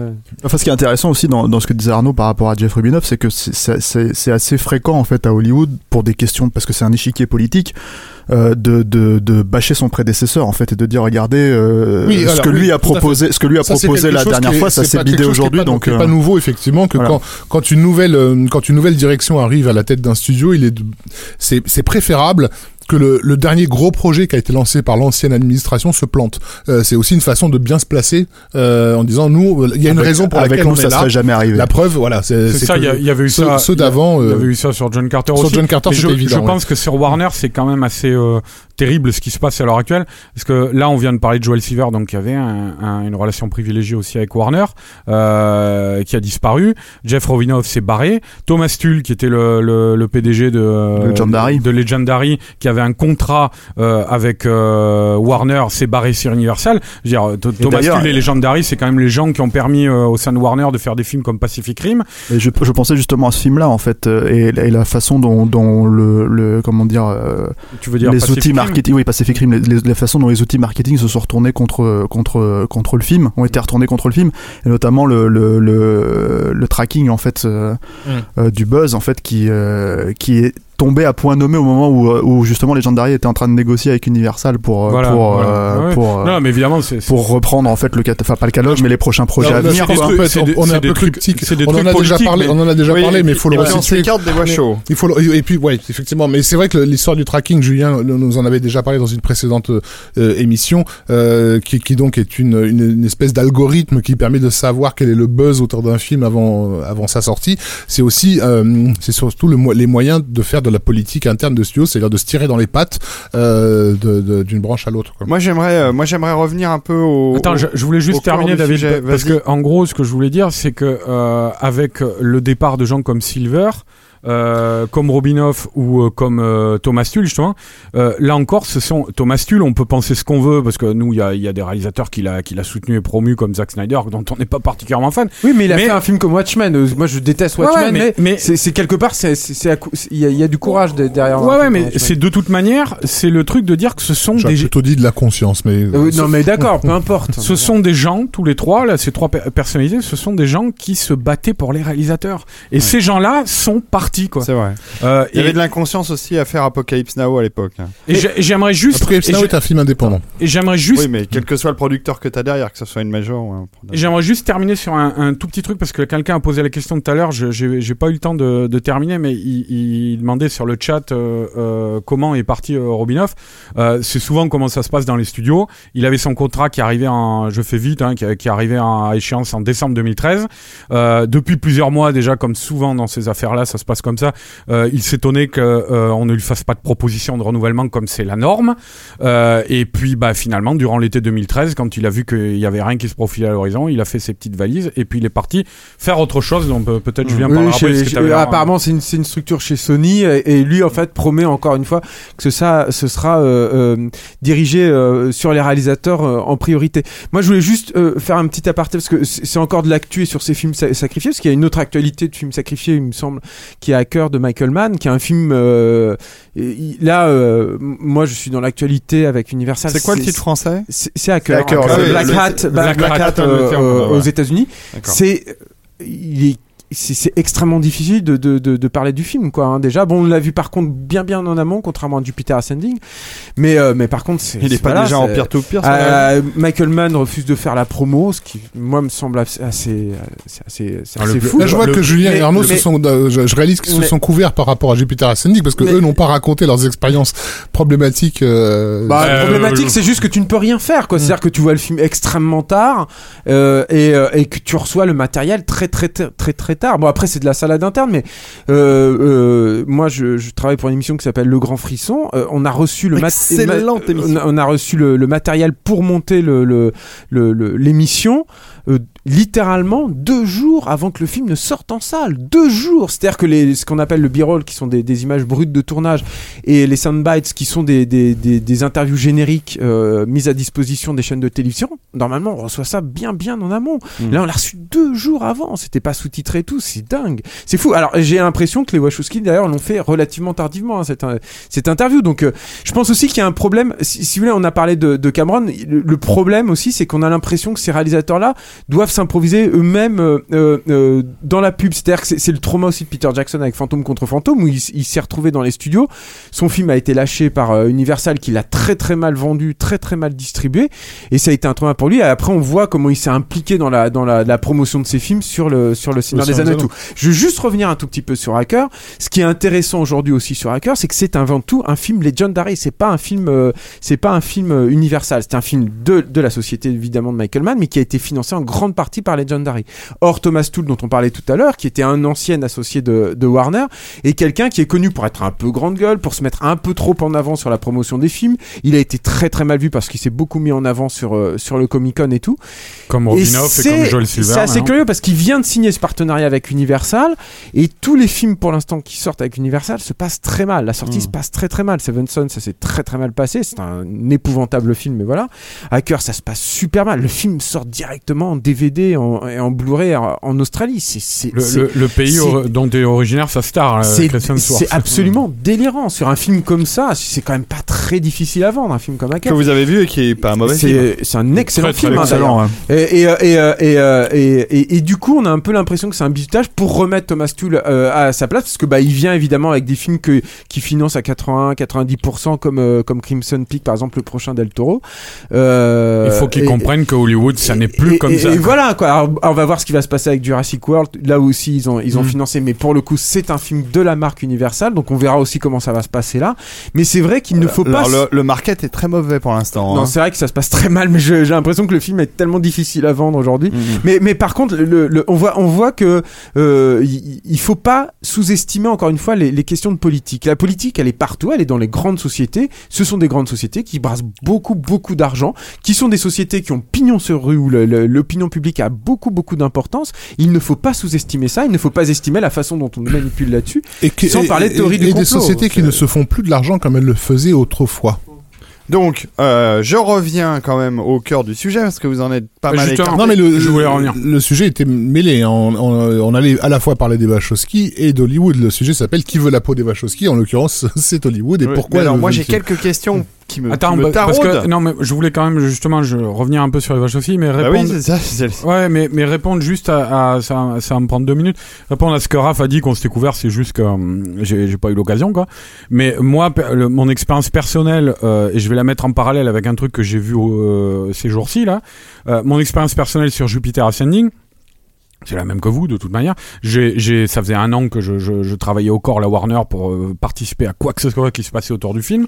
Alors, j'entends bien évidemment pas pour Capture Mag, hein, moi aussi comme Julien pour euh, euh, d'autres médailles, en l'occurrence pour le Figaro Magazine, qui est le, le plus gros média pour lequel je travaille. Euh, on m'a proposé une interview des frères Wachowski par téléphone. Attendez que je dise pas de conneries. On m'a proposé ça le vendredi qui précédait la sortie du film. Je vous mets la musique de Jupiter Ascending euh, dans en bruit de fond, hein, parce que vous en parlez depuis tout à l'heure. Donc, euh, on m'a proposé ça, la, donc le, je disais, l'interview des frères Wachowski par téléphone le vendredi qui précédait la sortie du film. Euh, je leur ai répondu évidemment, euh, c'est c'est mission impossible pour un hebdomadaire euh, dont le numéro sortira dans une semaine pile. C'est impossible que je fasse l'interview euh, ce week-end, quoi. Donc, euh, et ça, euh, ce sont des trucs que la promo euh, hollywoodienne, au marketing, dans les studios, décide bien en amont. Ils sont conscients des délais de bouclage des, magazines, qu'ils soient mensuels, hebdomadaires, quotidiens, et, ils prévoient ça en conséquence quand ils veulent vraiment, euh, vraiment faire la, promo d'un film. Or, euh, euh, cette, proposition d'interview qui, qui m'avait pas l'air d'en être une très sérieuse, quoi, finalement, est, assez frappante quand on la met en parallèle avec ce qu'ont fait les Wachowski au moment de la sortie de Jupiter Ascending, avec des, endroits où ils pouvaient s'exprimer Et par exemple, l'université de Chicago, où ils ont fait une masterclass d'une heure et demie, qui est sur le net, hein, qui est sur YouTube, et où ils parlent euh, en long et en large de, leur cinéma, mais aussi de Jupiter Ascending. Voilà, ils ont dû prendre des méthodes, euh, des chemins de traverse, de traverse, on va dire, parce que bah, ça nous en dit long aussi sur la manière dont les médias sont euh, bloqués, jugulés par euh, euh, par les gros studios quoi, euh, dans la presse cinéma quoi, Euh, et que les, les- des réalisateurs en arrivent à, à devoir aller euh, s'expliquer devant des assemblées publiques dans des universités, des lieux publics quoi. Voilà. Mais on a quand même l'impression que, enfin, c'est un peu bizarre cette histoire parce que ils ont eu quand même les moyens de faire un film qui a l'air euh, Sur, moi, je l'ai pas vu, mais j'ai vu les, les bandes annonces, euh, qui a l'air très impressionnant. La musique qu'on est en train d'entendre, c'est Michael Giacchino qui l'a composé, qui est euh, le compositeur à la mode. Hein. C'est Comme l'a dit, comme le l'a dit, comme à Arnaud, film, le film a été lancé avec dans l'idée à l'époque de, de, de, de- de développer éventuellement une franchise. On, on le voit aujourd'hui dans les rumeurs qu'il y a autour de fameux scripts de 600 pages. On entend beaucoup parler d'un script de 600 pages pour le film. On fait pas de script de 600 pages pour un film. On fait euh, quand on fait un truc de 600 pages, c'est qu'on est en train de faire une bible pour pour pour un éventuel développement. Effectivement. Euh, Jupiter Ascending propose euh, propose proposition d'un un- univers, quoi. univers complet Ouais. qui, qui aurait pu faire l'objet d'une euh, d'une franchise.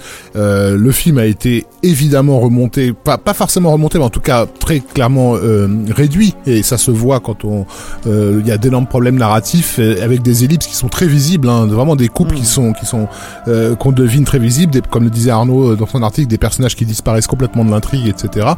Euh, et qui ne- les Wachowski nous ont pas habitués à une écriture euh, aussi lâche concernant euh, concernant leur, Eux, ils leur disent qu'ils ont coupé 8 minutes. Hein. Ouais, enfin avec des, disent, hein, des euh. personnages qui disparaissent littéralement de l'intrigue. euh, voilà, ça fait quand même pas mal de Ouais, bah, les chasseurs de primes Voilà. au début. Par là. contre, euh, euh, je sais qu'il y a une, moi, une, une analogie que je me suis amusé à faire si on voulait parler de, de ce que le film euh, peut, peut, peut provoquer chez un spectateur euh, comme, enfin, chez un gros geek comme nous. Moi, euh, pour moi, c'est un peu du Jack Burton, euh, euh, Claude Atlas. Ah, C'est-à-dire, c'est un, c'est un- référence. c'est un film où tu, dont tu peux reconnaître les défauts de narration évidents, euh, mais euh, qui te séduit avant tout par l'incroyable profusion de propositions. Mm. C'est-à-dire que tout d'un coup déboule un truc que t'es pas du tout habitué à voir, des, euh, des concepts extrêmement déroutants, euh, mais il y a une espèce de générosité à chaque scène euh, et, et l'idée que tu sais pas de quoi va être fait la scène qui, qui suit, qui, qui moi m'a ra- vraiment renvoyé à la sortie de Jack Burton. Jack Burton, qui je le rappelle, en tout cas en France, avait été complètement lâché par son distributeur, qui a lui aussi eu un, un titre français bien débile, euh, des gens qui n'étaient même pas au courant que le film existait. Jack Burton dans la Voilà. cuisse de Jupiter. Voilà, C'est ça. dans les griffes du mandarin, Hmm. et que euh, ce- les rares spectateurs assez de quand même déplacés avaient été complètement décontenancés et trouvaient que le film était une grosse merde. Quoi. Euh, donc là-dessus, on n'a pas fait beaucoup de progrès, et Jupiter Ascending est un peu dans cette lignée-là, je trouve. C'est-à-dire, c'est si on décide de voir le verre à moitié plein, Ouais, c'est ça. on est vraiment dans, la, dans, cette, dans cette logique. C'est un film qui est bourré de, de choses... On va essayer de te donner des trucs nouveaux. Ça va peut-être pas te plaire, mais au moins on te les aura proposés. Hmm. Bah, je, je vois que ça vous laisse euh, perplexe. Non, non, mais c'est- Euh, c'est. ouais, moi, le- Ouais, j'avais- mais c'est c'est vrai que la problématique de, de Jupiter Ascending, c'est que tu, tu, pour moi, c'est un, un, un, un film à problème en fait en termes de narration, certes, comme euh, Spider-Man 3 par exemple avait pu être un film à problème en termes de narration à l'époque, et, comme, tous ces films en fait qui sont décriés euh, au moment de leur sortie en fait euh, d'entrée de jeu quoi. Donc oui, oui, effectivement, il y, a des- il y, y a des gros défauts de, enfin, il y a des grosses problématiques de narration, mais elles sont à la mesure de l'ambition du film en fait. Donc c'est pas, comment dire, c'est pas problématique. Et surtout, surtout, euh, le truc c'est que ce qu'on peut jamais enlever à Jupiter Ascending, c'est que c'est un film intègre, intègre par rapport à la carrière des Wachowski. C'est pas du tout, en fait, euh, enfin, il n'y a pas un moment donné où euh, où, où les deux réalisateurs ont baissé leur froc en fait au nom de de, de je, je ne sais quel, comment dire. Euh, euh, euh, C'est hollywoodien de la mode. bossé leur froc, c'est carrément qu'ils ont pris des mêmes il y, a des- il y a des risques qui sont qui sont euh, évidents. Enfin là, c'est difficile d'en parler sans, sans sans spoiler le film, mais la façon avec laquelle ils décident de conclure leur intrigue par rapport au destin de son héroïne. Je suis désolé, mais ça, c'est pas quelque chose qu'Hollywood a l'habitude de proposer à son public. quoi. Hmm. Mais le le le, le... Ça, ça te va bien euh? Oui, ça va, excusez-moi. je- Ouais, tu m'as fait peur. hein. C'est la grippe, hein, donc. Tu m'as fait peur, David. J'ai cru que tu, tu perdais quelque chose. Pratiquement. le- le- Alors, J'ai perdu le fil en tout cas. L'idée de défendre, l'idée de défendre euh, Jupiter Ascending, elle passe aussi par là en fait. Euh, euh, à une époque en fait où, certes, il y a des problèmes de, de narration, mais à une époque en fait où, où tous les gros films de, ce- de cette stature-là, on va dire en termes de budget, en termes de de- de- d'ambition visuelle, etc., etc., et dans les mêmes genres en fait, euh, ne racontent plus rien. Et là, euh, on n'a même pas besoin de parler de Marvel. Hein. On, on- on parle de Transformers, on parle de, de, de ces films-là en fait qui, qui, qui, euh, Et du prochain Star Wars. c'est ouais bon, voilà mais le truc c'est qu'on ne peut pas euh, comment dire euh, s'arrêter à dire les gens n'aiment pas le film c'est pour ça que le film ne marche pas. Euh, voilà je veux dire les, le, la- si tu poses la question aux gens les gens n'aiment pas Transformers. Donc euh, comment ça se fait qu'à chaque film il y a il y a il y a un ça fasse un milliard de dollars dans, dans le monde entier. Donc à partir à partir du moment où c'est vrai pour un film comme Transformers c'est c'est tout aussi vrai pour Jupiter Ascending sur l'autre de l'autre côté du spectre en fait. C'est c'est à quel moment en fait il faut se, il faut savoir à qui profite le crime et pourquoi un film comme ça est saboté et, et, et, euh, et laisser en friche. euh, Bah alors, il faut peut-être revenir justement à l'origine Oui. euh, de ce qu'ont fait les Wachowski. D'abord, c'est quoi Les Warshawski. Excusez-moi, les, Tu c'est vois quoi les, les, les mauvaises, les mauvaises habitudes reviennent au, au, au galop. C'est quoi euh, le film fondateur des de, C'est pas, du- alors, le fondateur, c'est pas un film, c'est un c'est script. Bond ou c'est C'est un Matrix script, C'est un hein. script, C'est d'accord. Vas-y, Rafik. En fait, les, Warshawski euh, ont été remarqués au début des années 90 avec un scénario qui s'appelait Carnivore, euh, que l'on peut trouver euh, sur Internet et qui euh, a longtemps fait partie de la liste des euh, meilleurs scénarios non adaptés en film euh, de d'Hollywood. Donc, en gros, il est passé par tous les studios, tout le monde a trouvé ça chouette, personne n'a vraiment osé faire le film. À cette époque, ils étaient déjà en train de développer le projet Matrix, euh, dont ils voulaient faire un comic book originellement, et euh, Joel Silver euh, leur a mis la main dessus, et il, a main, il, a, il a mis la main sur le script.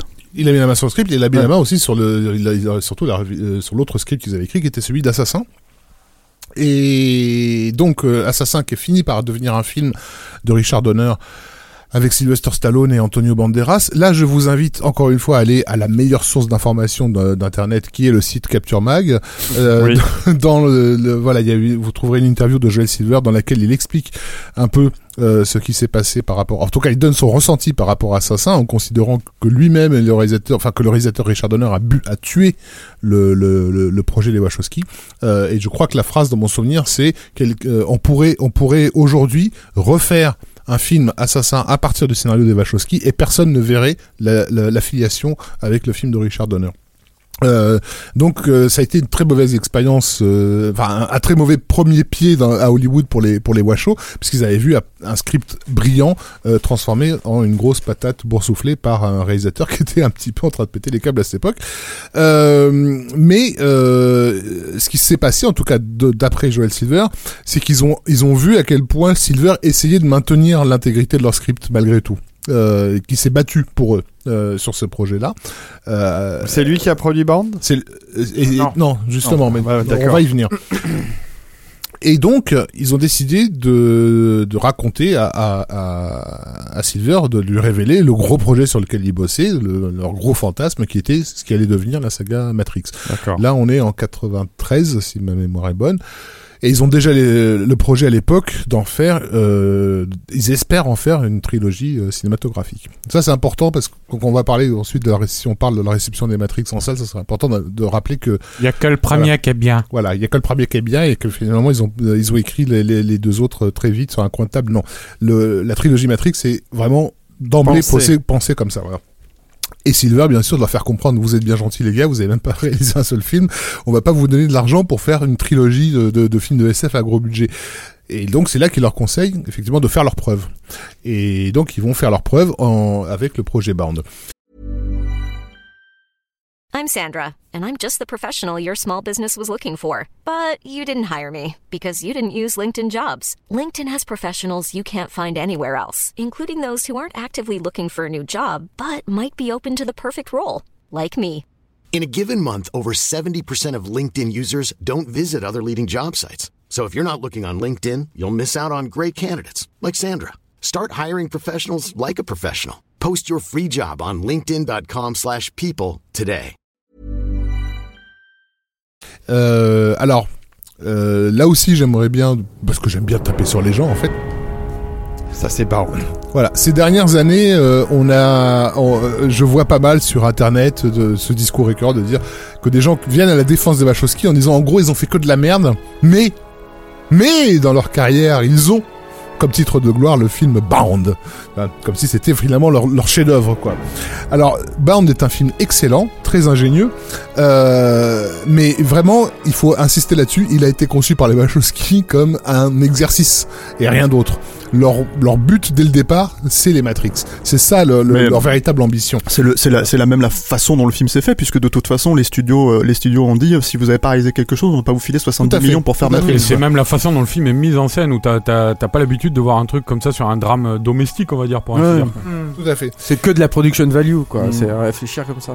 Et donc, euh, et donc, euh, euh, donc ils vont, voilà, ils vont écrire très vite le, le- le script de Bound, qui est donc un thriller saphique euh, euh, très ingénieux, très économe, très économe aussi, puisqu'il se passe euh, grosso merdo dans deux pièces avec trois personnages. et qui déjà d'ailleurs va poser des thématiques qui reviendront par la suite, comme celle évidemment de l'identité, qui est euh, quelque chose qui, qui, qui traverse toute la carrière de de, de, de- d'Eva Shaw. Euh, donc voilà. Et Bound, euh, alors j'ai j'ai plus le, le budget en, en Et en- 4 en millions de dollars. 4 millions de dollars. Voilà, pour 4 millions de dollars. C'est pas grand chose. Et il y a une, il y a une anecdote euh, intéressante. il faut juste que je retrouve le nom de ce producteur. Cherche, cherche. Oui, je, je suis, En voilà. attendant, sur le chat, ils nous disent euh, Bound égale Matrix 0. Euh, si on veut, sur le plan de la thématique, oui. Enfin, ouais, il faudra qu'on développe pour moi, mais si vous voulez, bon.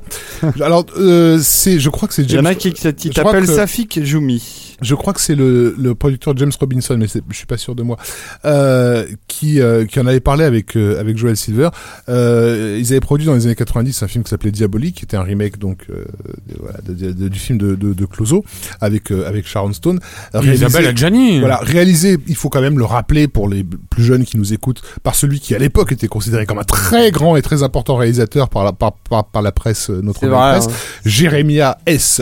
Tchétchik, voilà, qui, Tchétchik. qui a marqué l'histoire de, de, de, de, de- voilà, de- vrai, de hein. son talent. Parce qu'il avait fait Et- un film où, euh, où euh, Johnny Depp imitait euh, Voilà, tout à fait, Charlie, Charlie Chaplin, ouais, exactement. ouais, ouais. Et, euh, et donc voilà, Jérémy Tchétchik a fait ce, ce remake de, de Diabolique qui avait coûté une fortune euh, et qui était une belle grosse merde. Et, euh, et ce producteur se dit à Joel Silver, mais, mais qui sont ces types? Euh, Pour 4 millions de dollars, ils ont fait, ils ont fait 100, 100 000 fois mieux que cette merde que je viens de produire à, presque 100 quoi. Et, et, donc voilà, Bound a servi en fait le, le projet que des Wachowski tel qu'il leur avait été conseillé par Silver, c'est-à-dire de faire leur buzz à Hollywood. Ces types sont capables avec très peu de moyens, par, parce qu'ils ont un vrai talent de scénariste d'abord, et, et ils ont prouvé aussi qu'ils avaient un talent de réalisateur en faisant, ce film, euh, de, transformer de, voilà du plomb en or et de faire beaucoup avec très peu. Donc ça va leur donner la, confiance nécessaire euh, à, Hollywood pour que Silver puisse les épauler sur le projet Matrix. Projet Matrix qui donc euh, est vendu. Alors ça, euh, vous trouverez pas beaucoup de documentation là-dessus parce qu'il y a eu beaucoup de révisionnisme qui a été fait autour du projet Matrix. Mais le projet Matrix, il est vendu comme un film qui va être produit pour sortir en salle. Et éventuellement, selon le succès du film, les deux suites en vidéo. Euh, le, le deal, c'était ça. C'est vrai, putain, j'avais oublié Ah ce oui. truc. Bah oui. Pour une grosse production, d'ailleurs, le premier Matrix, c'était pas un film très cher. C'est pas un film cher, c'est 70 millions de dollars. 63, ils mettent sur. euh, Voilà, Bon, on va dire avec, les- avec les frais de divers et variés. Voilà, on est dans dans, Et dans c'est un film qui fait 2h15, hein, c'est assez long quand même. C'est pas du c'est pas du tout un enjeu euh, pour pour la Warner. C'est c'est un bon c'est un bon deal pour le marché vidéo. Donc il euh, il pense que le film ne va pas marcher en salle, mais mais mais qu'il a une chance de marcher en vidéo.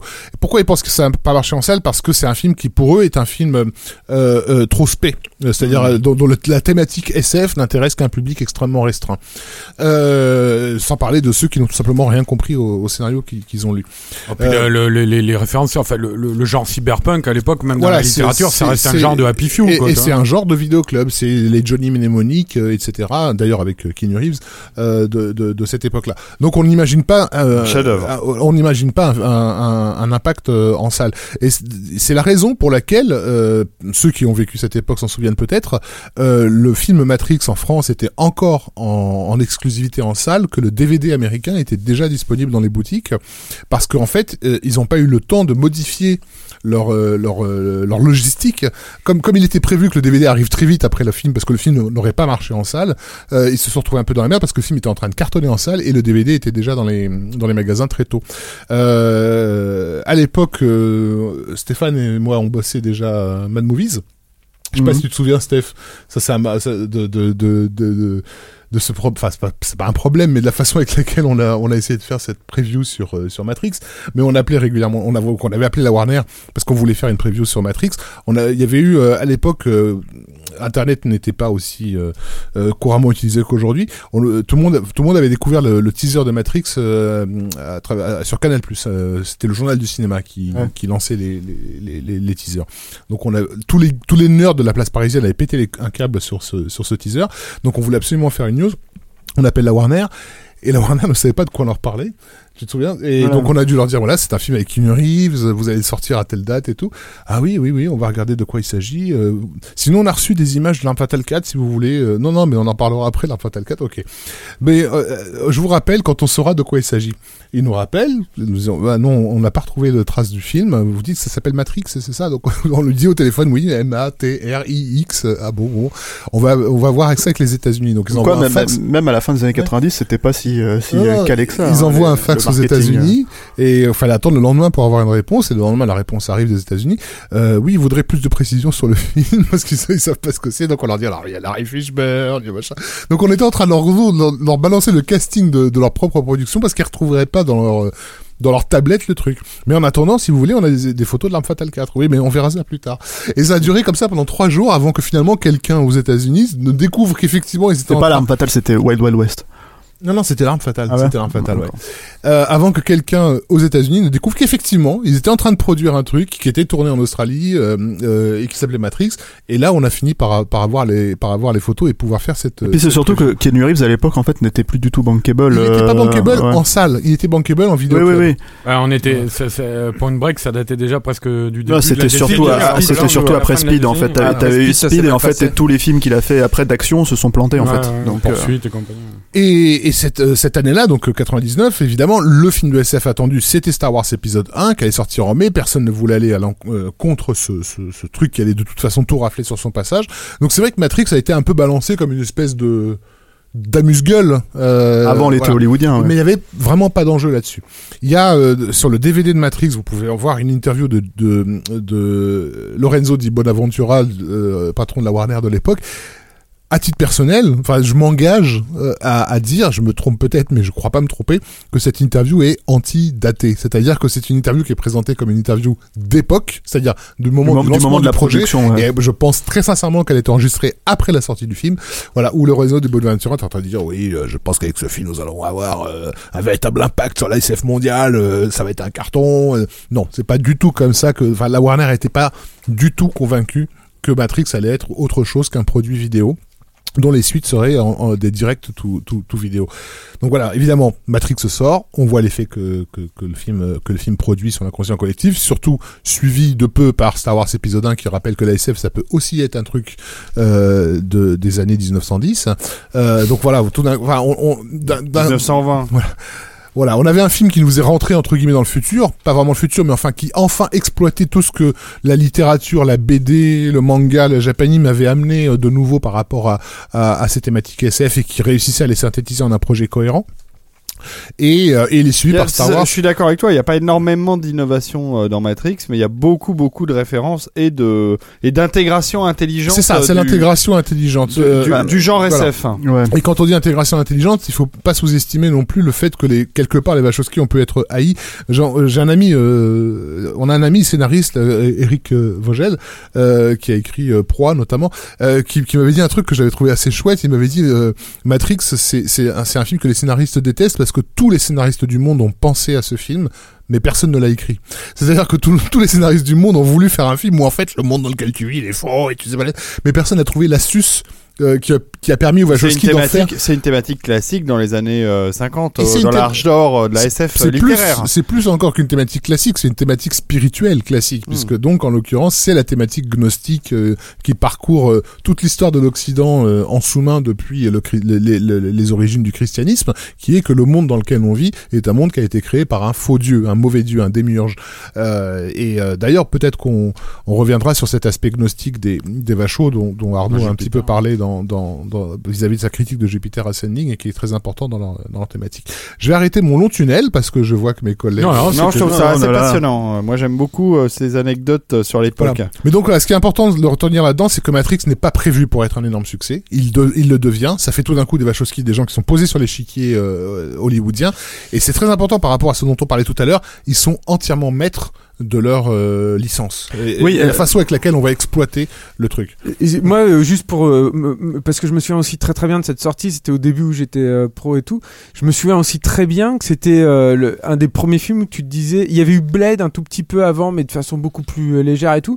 Mais tu te disais surtout, il y a, il y a quelqu'un à Hollywood qui a compris tout un pan de la, de, la, de, la, de, la, de la pop culture parce que tu parles des emprunts de la SF c'est ça qui me fait penser à ça mais que personne n'avait compris avant. C'est à dire que je vous renvoyais des images de, de, de de Ghost in the Shell par exemple ou de, de des, des films de kung fu et tout. Ça peut sembler être euh, basique à dire aujourd'hui mais à l'époque c'était pas du tout euh, une évidence d'intégrer ça à Hollywood quoi. Ouais, non, ça c'est c'est vrai. c'était juste c'était c'était choquant je me rappelle. Moi je me, je me revois je- euh, euh, ça fait un peu euh, name dropping aussi mais j'avais bouffé chez chez juste avant quand on avait découvert une des premières bandes annonces et tout et c'était la, la discussion qu'on avait quoi. C'était le truc euh, euh, euh, c'est- c'est- c'était marquant quoi c'était un truc euh, c'était pas du tout évident de, de retrouver ça euh, Et quand tu à revois, à le quoi. truc quand tu revois Matrix aujourd'hui, c'est que euh, c'est euh, c'est aussi un on a oublié ça ça me semble important Ouais, mais c'est- c'est c'est un film qui est hyper contrôlé aussi en termes de narration, c'est-à-dire que tout est Mm. bien fait pour te faire rentrer dans l'univers de que ce que ça, de ce que ça, enfin, de ce que ça raconte, pour bien te faire comprendre les c'est leur enjeux. film le euh. plus coulant quoi ça c'est clair Ouais, ouais, mais c'est même, même, j'ai envie de dire euh, presque trop explicatif euh, quand tu quand tu le compares, euh, comment dire. euh, à Pour la Matrix avoir Reloaded revu il y a quelques jours, ça, ça, ça tient bien la route. Hein. Oui, ça tient bien la route, mais bon, tu vois, quand t'as quand t'as Laurence Fishburne qui, euh, qui qui te fait un long tunnel d'explication, puis à la fin il t'explique que t'es une pile, quoi, et que l'être humain est une pile, tu te dis oui, on a compris. T'as pas besoin de montrer le, le truc. C'est vraiment très très affiché. Ça c'était Je- pas c'était pas dans le script d'origine. Hein. Je pense qu'effectivement dans le travail avec Joel Silver, il y a eu euh, pas mal d'explicatifs qui a été Mais posé. tout, hein, euh, le, le- les, les combinés téléphoniques, tout- tous ces trucs-là, en fait, pour bien te faire, euh, te, te, te faire comprendre, en fait, comment ça fonctionne. Mais c'est c'est brillant. Et d'ailleurs, je trouve que le, le- le- leur accomplissement là-dedans, Mm. en termes narratifs, c'est le bullet time. En fait, c'est oui, c'est un, c'était un, c'est pas, comment dire, un, un dispositif en fait qui- qu'ils ont mis dans en, l'air du temps quoi qu'ils ont mis en place, mais par Mm. contre, ils ont réussi à, à, à le rendre cohérent narrativement Ah, parlant ouais. dans un film. Et, euh, et, euh, et euh, c'est des discussions. C'est une figure, on en avait discuté l'autre jour, mais je vais te laisser le dire. C'est une figure qui, que tu me disais justement, qui c'est marrant parce qu'ils essaient de la reconduire et de la, la, la, la relancer à chaque film, quoi. Attends, il y a, il y a, il y a, y a Non, des- je fais des gestes à Arnaud qui, ne, qui au fur et à mesure de l'émission, je vais devoir dénoncer, ne parle plus dans son micro. Il, euh, il Donc sait- je disais, je- Voilà. Je disais, voilà, quand on en parlait l'autre jour avec Stéphane, et que Stéphane me faisait remarquer à juste titre que c'était quelque chose qui, depuis Matrix, ils essayaient de reconduire à, à, à chaque film. En fait, c'est surtout qu'ils c'était pour Jupiter Ascending. Ils étaient Mais censés. ils ont pas réussi. Ils ont, ils étaient censés. euh, Enfin, ils avaient annoncé avant le, le tournage du film qu'ils avaient un, un- comment dire, un, pas un ersatz du bullet time, mais en fait un nouveau procédé narratif en fait pour les scènes d'action Mm. euh, qui allait mettre à l'amende le bullet time. Non, il se trouve qu'apparemment, il se trouve qu'apparemment ils avaient pas réussi à le, à le, comment dire, euh, à le faire parce que ça coûtait trop cher et que, et que voilà pour les, pour les quelques plans qu'ils voulaient faire.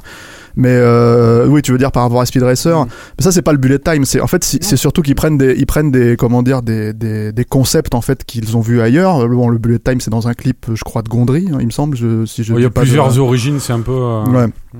Et en fait, ils, ils, ils, Français. ils- ils- buff. ils arrivent en tout cas à, à, à, à rendre le ch- la chose euh, cohérente narrativement, c'est-à-dire c'est pas un effet visuel gratuit euh, juste pour, pour faire joli quoi. Et il y a la même chose en fait dans Speed Racer avec le Ghost. En fait, le Ghost c'est c'est c'est un procédé dans le jeu vidéo qui permet euh, comment dire de, de, de suivre en fait ses ses, euh, ses adversaires, on va dire quand on joue à un jeu compétitif style style euh, euh, course en bagnole ou des trucs comme ça. Et euh, en fait, ils l'utilisent narrativement parlant euh, dans euh, dans euh, dans Speed Racer pour euh, montrer la problématique du personnage principal de Speed Racer et de sa relation à son frère disparu. Euh, et, ils arrivent à rendre ça en plus particulièrement émouvant en fait euh, en en 10 minutes au tout début du film. Et moi, je sais que ça fait partie des choses qui m'ont fait rentrer dans le film tout de suite quoi. Et les enjeux sont là que tu connaisses le procédé d'origine ou pas. C'est ça qui est, formidable en fait avec avec avec eux. Les, Euh, les, les, ça, les c'est 15, la- les 15 premières minutes du film, elles sont, elles sont formidables. Le, le score de. Speed Racer, un film. euh, alors voilà, euh, une des injustices, euh, en tout cas pour vous messieurs. Bah, euh, oui, c'est comme, comme, comme on en parlait déjà tout à l'heure, un film qui a été euh, quand même en grande partie euh, balancé, bazardé quoi, par un marketing vraiment vraiment foireux. Euh, Speed Racer, c'est c'est un film qui a été fait pour les enfants et qui a été vendu euh, comme un blockbuster pour ados. euh, euh, en- d'emblée complètement complètement stupide. Euh, il aurait, c'est un film qui, qui aurait dû être vu par le même public que, Que Cars. que celui de Cars quasiment. ouais, quoi. bien sûr. Euh, D'autant plus que euh, avant de se lancer dedans, les Wachowski euh, avait avait déjà donné une espèce de de, de note d'intention. Euh, je sais plus c'était à quelle conférence où ils étaient en train d'évoquer euh, la notion de de- d'expérimentation dans, dans dans le cinéma et euh, où il disait que euh, le le public était rattaché, enfin le, le, public était attaché à des conventions dont il était très difficile de l'en faire sortir et que les seuls qui étaient capables d'accepter la nouveauté c'était les gosses Euh, parce que à un certain âge les enfants ils ont suffisamment d'expérience visuelle pour avoir déjà un bagage culturel et en même temps ils n'ont pas encore commencé à construire leurs barrières culturelles qui vont les définir en tant qu'adultes Euh, et donc ils sont ouverts à tout euh, tout est nouveau et tout est à découvrir et tout est à prendre. Et dit, si vous voulez vraiment faire quelque chose d'expérimental, vous faire un film pour enfants. Et Speed Racer, c'est l'exemple type de, de cette, de cette démarche-là. Lorsque Arnaud cet enculé euh, a été invité euh, à Munich à, à aller euh, visiter les Oui, c'est moi. Ouais, a été a été amené à, Munich à visiter les décors de, de Speed Racer. Il s'était amusé. Il avait pas le droit de le faire. hein, je le dénonce là. Euh, il s'est amusé à prendre des, petites photos avec son avec son avec son iPhone et m'envoyer euh, et m'envoyer les, les cyclos euh, que, que- qui étaient utilisés sur sur le film. Et le cyclo qu'il m'a envoyé, c'était littéralement un tableau euh, du peintre japonais Aoshima. Qui est, euh, qui est un peintre qui fait du de euh, euh, du, du super flat et qui est considéré comme, comme voilà comme de- comme un artiste contemporain euh, ultra euh, expérimentalo blablabla quoi le genre de machin que tu vois qu'à Beaubourg C'est c'est, euh, Et- Murakami. pardon c'est pas euh, c'est ça pas Oshima mais Murakami Et Moshima, c'est la- Voilà. la- le mois prochain à la Cinémathèque. Exactement. Pardon. Et donc, euh, voilà, et, et- et- et donc voilà, ces- ces ces types s'emparent de de de de- de- de- d'une d'une franchise qui dort depuis des années euh, dans les studios hollywoodiens, parce que euh, Speed Racer était quelque chose, euh, était un, un dessin animé. euh, C'est le Goldorak des Américains. En gros, c'est ça. Voilà. On en très- a déjà parlé, résumé, mais, voilà, mais, c'est ça. mais, c'est Voilà. c'est très important dans la création de ce film, j'imagine. Exactement. Et ça faisait des années que la licence est là, elle dort, personne ne sait quoi en faire, parce qu'il faut bien dire les choses comme elles sont, c'est que les studios américains ne savent pas vraiment quoi faire des licences japonaises qu'ils ont sous, sous la main. Je crois que d'ailleurs, tu parlais de Kassovitz tout à l'heure, je crois que c'est lui qui, qui leur avait dit euh, dans les années 90 qu'ils avaient Dragon Ball et qu'il fallait vraiment faire, Faire quelque avec chose. Jet Li et Jackie Chan. Voilà. Mm. Et qu'il voulait faire avec euh, Jet Li, Jackie Chan. Par Kasso, j'aurais préféré voir le Dragon Ball de Kassovitz que ce- que celui auquel on a eu droit. Ah, il est pas mal. Ouais. Et euh, donc ça, ils savent pas du tout comment gérer. Et effectivement, les vachos, auréolés du succès de, de, de leur Matrix, euh, se proposent d'en faire quelque chose, mais évidemment pas quelque chose qui va jouer la carte de la nostalgie de mes couilles, comme on en fait, comme, comme justement le marketing nous la vend depuis des années sur la base de tous ces films que tout le monde a envie de voir, parce que putain Ghostbusters, ça fait longtemps qu'on en a pas eu, quoi merde. Non, non, pas du tout. On va projeter euh, la nouveauté que Speed Racer, le dessin animé japonais, a provoqué dans les années 60 euh, sur le public américain. On va essayer de, trouver la même nouveauté pour le public des années 2010, quoi. Et donc de faire un film effectivement expérimental avec le regard complètement rivé vers le futur. Et le futur, en l'occurrence, c'est euh, l'actualité euh, des médias et l'actualité média c'est le jeu vidéo c'est comment faire rentrer les codes du jeu vidéo mais- dans le mais- cinéma Mais aussi comment utiliser les codes euh, imposés de l'animation japonaise avec les, les technologies numériques. Tout à. C'est-à-dire qu'un des, un des tests très très tôt qui n'a qui n'a jamais été montré, moi je l'ai vu dans une conférence, mais de, de Buff pour euh, Speed Racer, c'était de prendre des vieilles courses des années 60 filmées en, en- en super 16 mm, euh, des, des, des courses de voitures et de- d'essayer de, de, de répliquer les- l'effet à plat en fait en superposant plusieurs virages en fait. Mm. Et du coup de redonner le- l'espèce de sensation de multiplan, euh, c'est très difficile à expliquer verbalement évidemment, mais mais d'essayer de de de de de, recréer donc l'effet multiplan, mais avec du du tournage live. Et Et c'est vrai que la- les la- effets étaient, euh, les tests étaient absolument ahurissants. C'est dommage que Mm. c'est- ça ait jamais été rendu public. Et le, le, le film est une œuvre expérimentale, nota- notamment au niveau, c'est aberrant ce qu'ils font quoi, au niveau du montage. Quoi. Ouais. Et, et alors moi j'ai fait l'expérience il y a 2-3 semaines, j'ai j'ai regardé le film avec mes filles de 4 Ouais. et 6 ans. Bon, la celle de 4 ans, évidemment, elle était un peu plus euh, Un peu larguée. distraite. Non, mais distraite, quoi, euh, parce que le film était trop long. ça. Mais la, la petite de 6 ans, c'était intéressant parce que, euh, évidemment, elle, ce que, par rapport à ce que disait Rafik, elle, elle, elle, elle a vu quelques films, euh, mais pas tant que ça. Elle a vu surtout des dessins animés, mais, mais elle n'est pas encore, elle n'a pas encore intégré de manière vraiment réelle le montage cinéma tel que nous on le connaît depuis une quarantaine d'années qu'on existe et que de- depuis qu'il existe depuis les débuts du cinéma. Et donc ce montage totalement révolutionnaire, ça ne lui a posé aucun problème. Elle a, elle a parfaitement suivi l'histoire.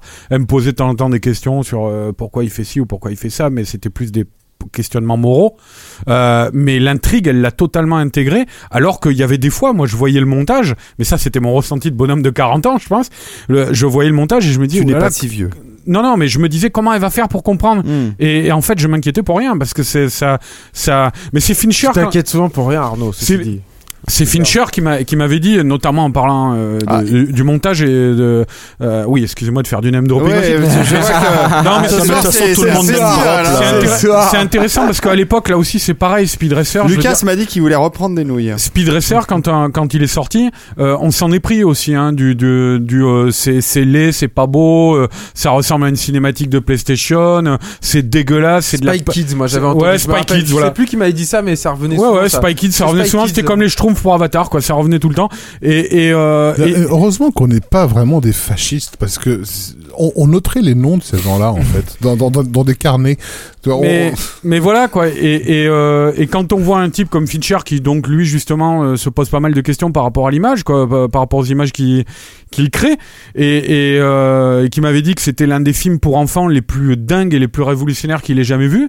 Euh, c'est c'est que voilà, ce sont des gens qui ont un, un, un rapport à l'image et, et notamment à, ce, à leur l'image dans leur évolution. Je pense, Et- mais je pense et- que et j'ajouterais, alors- c'est le film le plus qui a été le plus revu aujourd'hui de des Wachowski. À la hausse. ouais. Qu'il est le plus difficile de de descendre en fait. Mhm. Euh, je pense aujourd'hui. euh, Bah, en fait, tu peux passes- encore te le permettre, mais euh, mais c'est vrai que c'est plus, plus difficile plus que les années plus années plus passent, difficile et- que les, les- voilà. ouais. Euh, Et pourtant, je pense que c'est le film qui- pour lequel ça a été le plus violent à sa sortie. Je pense que ça a été beaucoup, ça c'est clair et net plus violent que Cloud Atlas, mais même je pense que ça a été plus violent quand même que Jupiter Ascending. Moi, je me rappelle, c'était des tombereaux de de de- d'insultes à l'adresse du film, quoi, euh, sur euh, Speed Racer.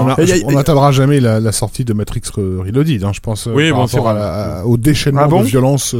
Euh. Matrix. Ça, Ah, c'est quand même extraordinaire t'étais- pas là, toi Mais voilà. Bah non, alors- en, fait, en fait, voilà, par rapport Non, à Matrix, alors non, non, il faut, clairement, non, mais j'étais pas il là. faut le Non, dire. mais c'est vrai. Matrix Reloaded, c'est un film où en fait Ah le, film est sorti à une époque où Julien, Arnaud, Stéphane et moi étions, étions les seuls habitants sur Terre. C'est-à-dire que plus personne ne se souvient de la sortie de ce film. C'est absolument incroyable. Si, si, euh, moi je me souviens être. À chaque fois que l'on évoque euh, de- les, les, C'est- la, violence qui hein. s'est déchaînée Ah sur ce film, tout le monde, tout le monde, hein, tout le monde, vraiment tout le monde, t'es pas le seul, David. Tout le monde nous dit, ah bon? Mais alors, il y a une espèce d'amnésie collective. Dire, Matrix Reloaded est un film qui a été haï à un point tel qu'il était impossible hein. qu'il était impossible de faire une émission de radio dessus sans recevoir des messages d'insultes. Moi, j'ai fait une émission de radio, c'était pour euh, je sais plus, une grosse, une grosse radio euh, de, à la con pour jeunes, euh, genre énergie ou je sais pas quoi. Euh, parce qu'à l'époque, il y avait un philosophe qui avait écrit un bouquin qui s'appelait Matrix Machine philosophique. Moi, j'avais fait mon, mon site euh, Matrix, Matrix Happening. Et euh, Et D'ailleurs, tu le termines quand? Jamais. Et j'ai expliqué pourquoi. Ah bon Euh, Raph, Raph, euh, je, je crois me souvenir que c'était RTL, c'était pas une grosse radio jeune, c'était C'était RTL. RTL peut-être. Il Ou s'appelait RTL comment ton 2. site Matrix? Matrix Happening. H-A-P-E-N-I-N-G qui m'a valu ma petite heure de ma petite minute de gloire à la con parce que j'avais Ah, on il existe encore. parce hein. que j'avais révélé comment se terminerait le troisième film. Euh, et Moi, je me rappelle que j'ai vu Matrix euh, Révolution euh, avant vous. Ouais. Et que tu m'as appelé le jour où je l'ai vu parce que je l'avais vu en Suisse. Ouais. Et tu m'as dit, est-ce que, et ça on le savait pas, hein, il y avait pas de marketing là-dessus, etc., etc. Mais est-ce qu'il, alors, et il me dit, et je sais plus c'était quoi, est-ce qu'il y a euh, Est-ce qu'il y a une fa- petite fille t'avais Est-ce qu'il y a une petite fille indienne. Est-ce qu'il y a, si, est-ce qu'il y a ça? Et en fait, il m'avait posé tout un tas de questions et je lui ai dit, mais t'as vu le film Euh, Et j'étais, j'étais sur en le fait, j'étais en train d'écrire mon site. c'est ça. Et bref. Euh, et donc, on a été invité à cette émission de, de radio pour parler, euh, voilà, de, des motivations qui nous avaient poussé chacun à faire nos, nos, nos trucs. Et on n'a pas pu en placer une. Pendant une heure, les, les, les auditeurs appelaient pour leur dire, vous êtes des enculés de merde qui puent avec la gueule parce que vous, voilà, c'est un film de merde et de toute façon, il faudrait que les gens qui ont fait ce film, c'est des gros connards. Euh, ha- hallucinant. Euh, lorsqu'on est sorti, je me rappelle la sortie de la projection de, de presse, euh, avoir fait rire aux éclats euh, un journaliste que je, dont je n'aurais pas le nom.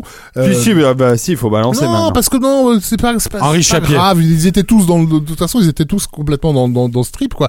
Euh, évidemment, qui sort de là en ricanant, en disant c'est quoi cette merde et tout, et, et, et qui sort le fameux terme philosophie de comptoir. Et moi, comme un con qui lui dit, tu sais, en termes purement philosophiques, j'ai pas l'impression d'avoir vu ça dans un film de SF depuis 2001. Alors là, évidemment, oh là, qu'est-ce que j'avais pas sorti en balançant ça. Enfin non, mais enfin, il faudrait reprendre le. Je crois que sur, sur Matrix, à l'époque, on a tous eu nos, nos, nos, nos, nos trucs, on s'est fait déchirer la gueule, hein, Stéphane c'était, d'une violence inouïe. Ah oui, tu, tu, tu, parles de, tu parles de, bah, c'est pas, pas malheureux du tout. Ah non, mais, alors, entre guillemets, on va dire. Ah, tu parles de, c'était quoi déjà? C'était euh, réservé, réservé à ceux qui ont un cerveau. Ah ouais, ouais, ouais, ouais, ça m'a suivi. ouais. Ouais, ouais. Donc voilà, il faut rappeler que Matrix Reloaded est un film qui a vraiment provoqué un, un, un mouvement. Euh, Il y a eu Une un- haine, vrai, hein. une haine. euh, et, et bon, on va pas trop s'attarder là-dessus, mais moi j'ai une explication. À... Mais c'est assez passionnant, hein, les mouvement-là. Wachowski, on le voit même avec le, le podcast et l'annonce, ce que ça a provoqué et tout, ça c'est marrant. Ouais, on a eu un coup de fil de, des Wachowski. non, non, mais c'est vrai. hein. Mais c'était Euh, quelque part- Non, mais c'est- des- cinéastes clivants. Hein, Je- euh, je veux dire, la, la euh, question que je me pose, voilà, la question que je me pose, c'est euh, est-ce qu'ils en, d'une certaine façon, est-ce qu'ils en étaient pas conscients lorsqu'ils lorsqu'ils ont, ont fait le film? Tu vois, le- les, les thèmes avec lesquels ils, les thèmes qu'ils manipulent, et notamment qu'ils manipulent dans les Matrix, sont des, sont des thèmes. Comment comment on pourrait dire ça? Il s'agit de choses qui ont déjà provoqué des guerres sanglantes dans l'histoire de l'humanité. On parlait, je parlais tout à l'heure de l'influence du gnosticisme sur sur leur œuvre. Euh, c'est des, gens qui, s'ils ont ils ont lu des, des, des, livres et donc euh, euh, ils sont ils sont bien placés pour savoir que ces thèmes-là provoquent des passions humaines qui sont d'une extrême violence. Et, et Matrix Reloaded, c'est peut-être la plus grande claque euh, que le cinéma, euh, en tout cas le cinéma à grand spectacle, ait pu donner au public par rapport à la question de, de l'illusion. Euh, puisque le premier film avait plu aux gens parce qu'il leur disait en gros, vous vivez dans un univers illusoire, mais il n'y a pas de problème parce que t'es comme le héros, t'as tout compris et tu vas tout gagner et tu vas niquer les méchants qui t'ont mis là-dedans.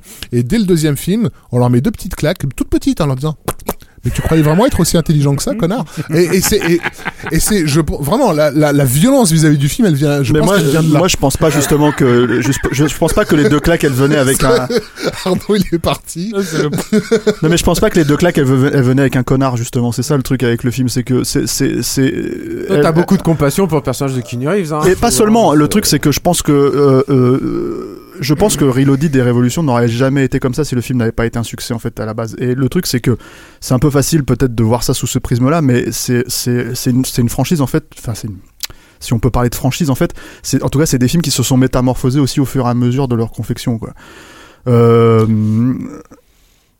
L'idée, enfin la scène clé euh, de, de comment dire euh, de, de Matrix Reloaded, c'est c'est la scène de l'architecte. Hein, c'est la- Oui, oui. c'est- voilà. Et à, à voir en salle, moi je l'ai vu plusieurs fois le film en, euh, en salle, c'était c'était passionnant, c'est une véritable expérience sociologique puisqu'au moment où l'architecte annonce à Neo euh, la phrase exacte, je l'ai plus en tête, mais c'est quelque chose comme Tu es un Je- humain, tu es irrévocablement Voilà, c'est humain, tu ne je vais, comprendras je, pas je ce que tout je vais dire. expliquer, mais tu ne comprendras pas la moitié de ce que je vais dire parce que tu restes irrévocablement humain. On voit toute la salle qui s'avance sur son siège. C'est-à-dire tous les spectateurs étaient Ah et c'est comme s'ils venaient pas d'entendre ce qui leur avait été annoncé. Tu es irrévo- irrévocablement humain, donc tu ne comprendras pas ce que je vais t'expliquer. Donc effectivement, on a un personnage qui leur explique tout de A à Z d'une façon ultra logique, mais en, les, en, le- en, en, en- en ayant prévenu le public qu'il ne comprendra pas. Et le public ne comprend pas. et là, il n'y a pas Mais tellement tout, de hein, dire, euh, même quand Soit, Smith, euh, voilà, même soit- quand Smith soit- parle, même soit quand... on développe de la colère vis-à-vis de ce film, Mmh, euh, mmh. soit on est tellement subjugué par ce qui vient de se passer qu'on se dit mais qu'est-ce que je n'ai pas compris exactement Et c'est là où, où, où, où ce deuxième film, en fait, Matrix Reloaded, c'est le film qui propose les pilules. C'est-à-dire que les fameuses pilules que euh, Morpheus propose à Neo dans le premier, pilule rouge ou pilule bleue, euh, c'est l'expérience Matrix Reloaded. C'est voilà, tu vas être qui? Tu vas être celui qui va être en colère en disant allez vous faire enculer bande de bâtards. Je alors- retourne chez moi ou j'ai rien compris. Euh, dis-moi je me souviens très bien euh, voilà. d'avoir cette sensation où Mm. tu dis tu cours après le film quoi. Tu cours, tu cours, tu cours après le film quoi. Je me souviens très très bien de ça dans dans, dans Reloaded et c'est pas un truc que tu as l'habitude de voir dans, dans les blockbusters où Et- tu vas pour te détendre. Exactement. Et, et, et, et je me souviens très très bien. Et moi j'avais trouvé ça réjouissant parce que je disais d'un côté j'avais cette espèce de décharge d'adrénaline monstrueuse quand t'avais les scènes d'action parce que la scène de poursuite c'était quand même quelque chose. Je veux dire, Mmh, même objectivement, tu peux pas nier ça. Mmh. Je sais pas. euh, ça Ah, me mais tu peux mettre tout le film, film pas- à la poubelle. Et d'un autre côté, tout à coup- Et, tout à coup, tu te retrouvais face à face à ces trucs-là où, où tout à coup tu devais switcher, euh, passer sur un autre niveau de de de de, de jeu. Et et ou alors tu acceptais le côté ludique où on te disait, attends, il va falloir que tu réfléchisses, réfléchis très très vite, réfléchis très très vite, que que tu sois que tu te dises c'est pour rien ou c'est machin. Mais il y a un côté ludique dans les dans les invitations à la réflexion, je trouve, dans Matrix Reloaded. Et c'était Surtout que les mecs, ils, ils quoi. espaçaient le, la sortie des deux films de 6 mois. Mm. Donc le problème, c'était pas le cliffhanger. C'est-à-dire, euh, il y a beaucoup de gens qui nous ont dit ouais, le cliffhanger à la fin, son, son branle, qu'est-ce qu'on en a à foutre que que que que en grosso merdo que Smith soit devenu humain. Tu vois, je veux dire. Là, t'as envie de leur dire bon, ok. Mais mais peu importe. Moi, j'avais trouvé génial le cliffhanger. C'était un des problèmes imp- Revolution. Ouais, le, le truc, le truc, c'est que c'est surtout que l'aspect ludique dont tu parles, en fait, il Mm. était dans les six mois avant de voir Révolution. C'est-à-dire qu'en fait, t'as- t'as- t'avais- tu turbinais à fond pour essayer de comprendre les choses Ouais, euh, passait, et, ce qui allait se passer dans, Ouais, dans, dans. Révolution. D'où le, le- alors celui qui a le plus turbiné de nous tous, c'est l'ami Rafik là. Et, euh, et voilà, d'où le fait de, de, de à un moment donné de trouver des éléments alors que même parce que euh, Révolution, c'est un film qui a été montré pareil deux jours avant à la presse. hein, Et c'était sa pas un truc où tu te disais. euh, euh, euh, je suis désolé de revenir sur Avengers, mais j'ai des gens, pas mal de gens qui défendent Avengers, me disent ouais, euh, j'avais l'impression de voir les, les pages de, de, de, de comics euh, ré- répertoriées là. Non, j'avais l'impression de voir un truc neuf. Je me souviens d'une discussion qu'on avait dans le train de Gérard euh, avec toi, Steph, et un, un- un ami à nous commun, où on parlait de la, de la scène du bâton. On se disait mais j'ai- jamais plan, ouais. vu un truc pareil. Je sais pas d'où ça sort quoi. Et c'est vrai, c'est super difficile de trouver un équivalent. Tu sais que ça vient d'un peu du cinéma de Hong Kong, il y a des, des petits trucs et tout comme ça, mais ça, vraiment, qui utilisait ça. Je voudrais dire un autre truc aussi, peut-être qu'on n'a pas évoqué, qui a été un petit peu, je trouve, oublié, moi, quand on passe, parle des, des suites de Matrix, c'est le projet de transmédia du film. Animatrix, Qui est- qui a- et- et- Hollywood a essayé de courir après ça euh, ensuite. C'est un truc qu'on a oublié. Hein. Il y a eu des dessins animés sur les- la, la suite de, de Pitch Black, par exemple, sur les chroniques de Riddick, sur Van Helsing. C'est- Tout, tout le monde a oublié ces, ces D'ailleurs, sur Animatrix, le, le, le, l'anim- le Et- premier euh, Flight of the Osiris Ouais. de, de Square. Il y avait, il y avait, il y avait Ah, déjà les Animatrix, il y avait, il y avait un, un alternate reality game. Pardon, Ouais. un alternate reality game, puisqu'en a fait, C'est Hunter the Matrix C'est le, le- Non, c'est alors le jeu vidéo, c'est, je vais le mettre à part, mais C'était bon, Anima- Animatrix, tu veux dire pour le pour Animatrix? Ouais, C'était Flight of the Osiris? oui. Hmm. Flight of the Osiris, c'était Flight of the extraordinaire. Osiris et puis surtout euh, première et seconde renaissance qui était euh, Ouais, très surtout important ça, par ouais. rapport à, à hum, comment dire un euh, C'est-à-dire que le, le, le, le choc provoqué par Reloaded était censé provoquer un, bien, un- Animatrix. un désir de, du public d'aller explorer ce qui se passe Mm, là. mm. Effectivement, Puis euh, le travail sur leur Parce que c'était pas un peu tôt en hein. fait. C'était trop tôt. euh, non, c'était pas trop tôt. Non, on était, dedans. ouais, On était dans des films qui étaient en train de questionner Je le pense monde. que là où ils ont fait mouche au niveau marketing, justement, c'est dans ce projet Transmédia, à mon Et- avis. et hein. en même temps- ça, c'était quelque chose de, de, de très vieux, c'est même projet temps, transmédia même temps, apparemment. et en même temps, par rapport à ce dont on parlait au début de l'émission, c'est aussi le problème des Wachowski vis-à-vis d'Hollywood. C'est-à-dire Mm. qu'ils avaient la totale maîtrise de la licence Matrix.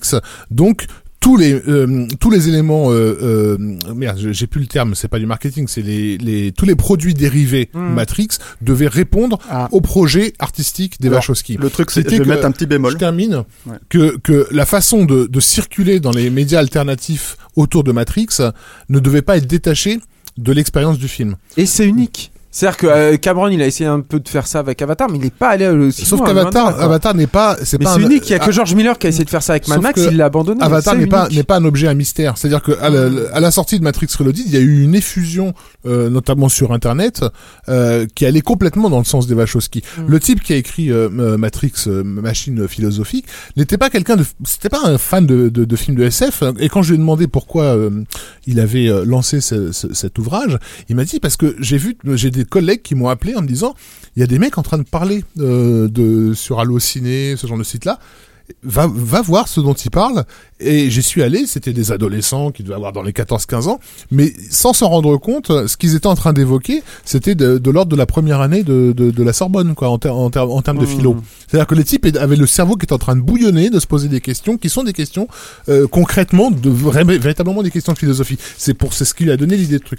Et je pense bah- qu'effectivement, la Matrix a été conçue comme un film qui stimule euh, qui aurait la, la, la chance de, de, de stimuler son public et de l'inviter à aller explorer euh, ces, ces champs-là. Et là, du coup, effectivement, le marketing, enfin le marketing, le le- l'en- l'environnement du film avait un, avait un rôle à jouer. Ouais, ouais. L'alternate reality game, euh, puisqu'en fait, euh, donc à l'alternate reality game, c'est-à-dire qu'il y avait des sites internet qui étaient des, faux- des faux sites qui avaient été créés autour du film, dont le site de la société Metacortex dans laquelle travaille euh, Thomas Anderson, euh, qui était comme un vrai euh, comme, comme une vraie société. On pouvait aller euh, se balader euh, dans le truc et découvrir qu'effectivement Thomas Anderson bossait bien chez eux. Et si tu étais un, un hacker suffisamment expérimenté, tu pouvais hacker le code qui te permettait d'entrer dans la boîte d'Anderson et de voir les mails qu'il avait, reçus, etc. Bon bref, euh, tout ce projet-là, c'était d'abord bon, il y avait un côté ludique, un, jeu de piste, mais en même temps qui qui permet, qui te permettait de comprendre de quoi ce film était en train de de, te parler. Moi, il y, a quelque chose, une expérience, un truc que j'ai souvent euh, euh, raconté. Euh, je l'ai jamais écrit, mais j'en ai souvent parlé parce que pour moi, il est vraiment très important. Les les les vachons ont donné euh, très peu d'interviews autour de Matrix Ça leur a été reproché d'ailleurs à l'époque euh, assez assez vivement, euh, alors que c'était compréhensible. Ils avaient fait un film à mystère, donc ils n'allaient pas donner des interviews où de toute façon euh, la moitié du temps leur aurait posé des questions auxquelles ils ne pouvaient pas répondre, Euh, parce que tu, tu ne dis pas aux euh, l'erreur ça aurait été de dire aux gens Matrix ça parle de ça. Euh, c'est pas des films qui ont été conçus. C'était la même Euh, position de Kubrick sur 2001. hein. Exactement. Voilà, c'est des films qui sont là pour stimuler, ouvrir à, mais certainement pas pour amener une réponse. Euh, ça, ça les réduirait. Tout à fait. Et, et dans une interview disponible sur un des DVD, euh, quelqu'un leur pose la question en leur disant euh, euh, qu'est-ce que vous avez mis de personnel dans dans dans les Matrix? Et euh, Lana Wachowski qui rigole et qui dit je crois qu'on a mis dans ces films absolument tout ce qu'on a pu lire, voir et penser de toute notre vie. Donc il y a vraiment c'est vraiment l'expérience totale de d'Eva Shaw qui est, qui est plongée dans dans ce film là. Moi, je pense, je pense ouais. Attends, je termine juste mon, mon idée.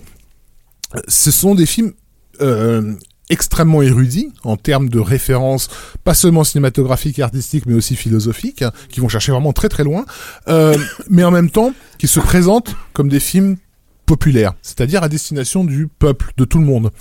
Et j'ai vécu une expérience intéressante quand j'ai été voir Matrix Révolution en salle. Euh, c'est que j'étais dans une salle qui était essentiellement remplie de bobos. C'était euh, le film passé en version originale sous-titrée, donc d'emblée, ça fait c'est un certain public qui va voir ces, ces, ces, ces versions-là. Et il y avait dans la salle un couple qui était manifestement pas le couple qu'on est habitué à voir dans ces lieux-là. Clairement, il avait marqué banlieue sur leur sur leur front, quoi. Et dans dans le couloir qui nous menait euh, vers la sortie, le le gars dit à sa nana avec un accent de banlieue que je vais très mal imiter. Ouais, en fait, tu sais, tu veux que je te dise, euh, la matrice, tout ça, euh, c'est tout dans ta tête. Et dans le couloir, les gens se mettent à ricaner en entendant ce, ce type.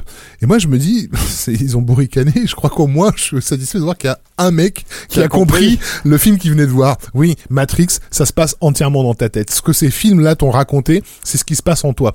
Euh, et, et, et ce que je trouvais extraordinaire là-dedans, c'est que toute l'érudition qui a été mise dans ces films-là, elle visait pas à se la péter et avoir un prix à Cannes et à Sundance et un machin. Elle visait à ce que une personne sur 50 puisse se réveiller d'un coup et réalise que ce qui se passait dans sa tête euh, avait du sens euh, et voulait dire quelque chose.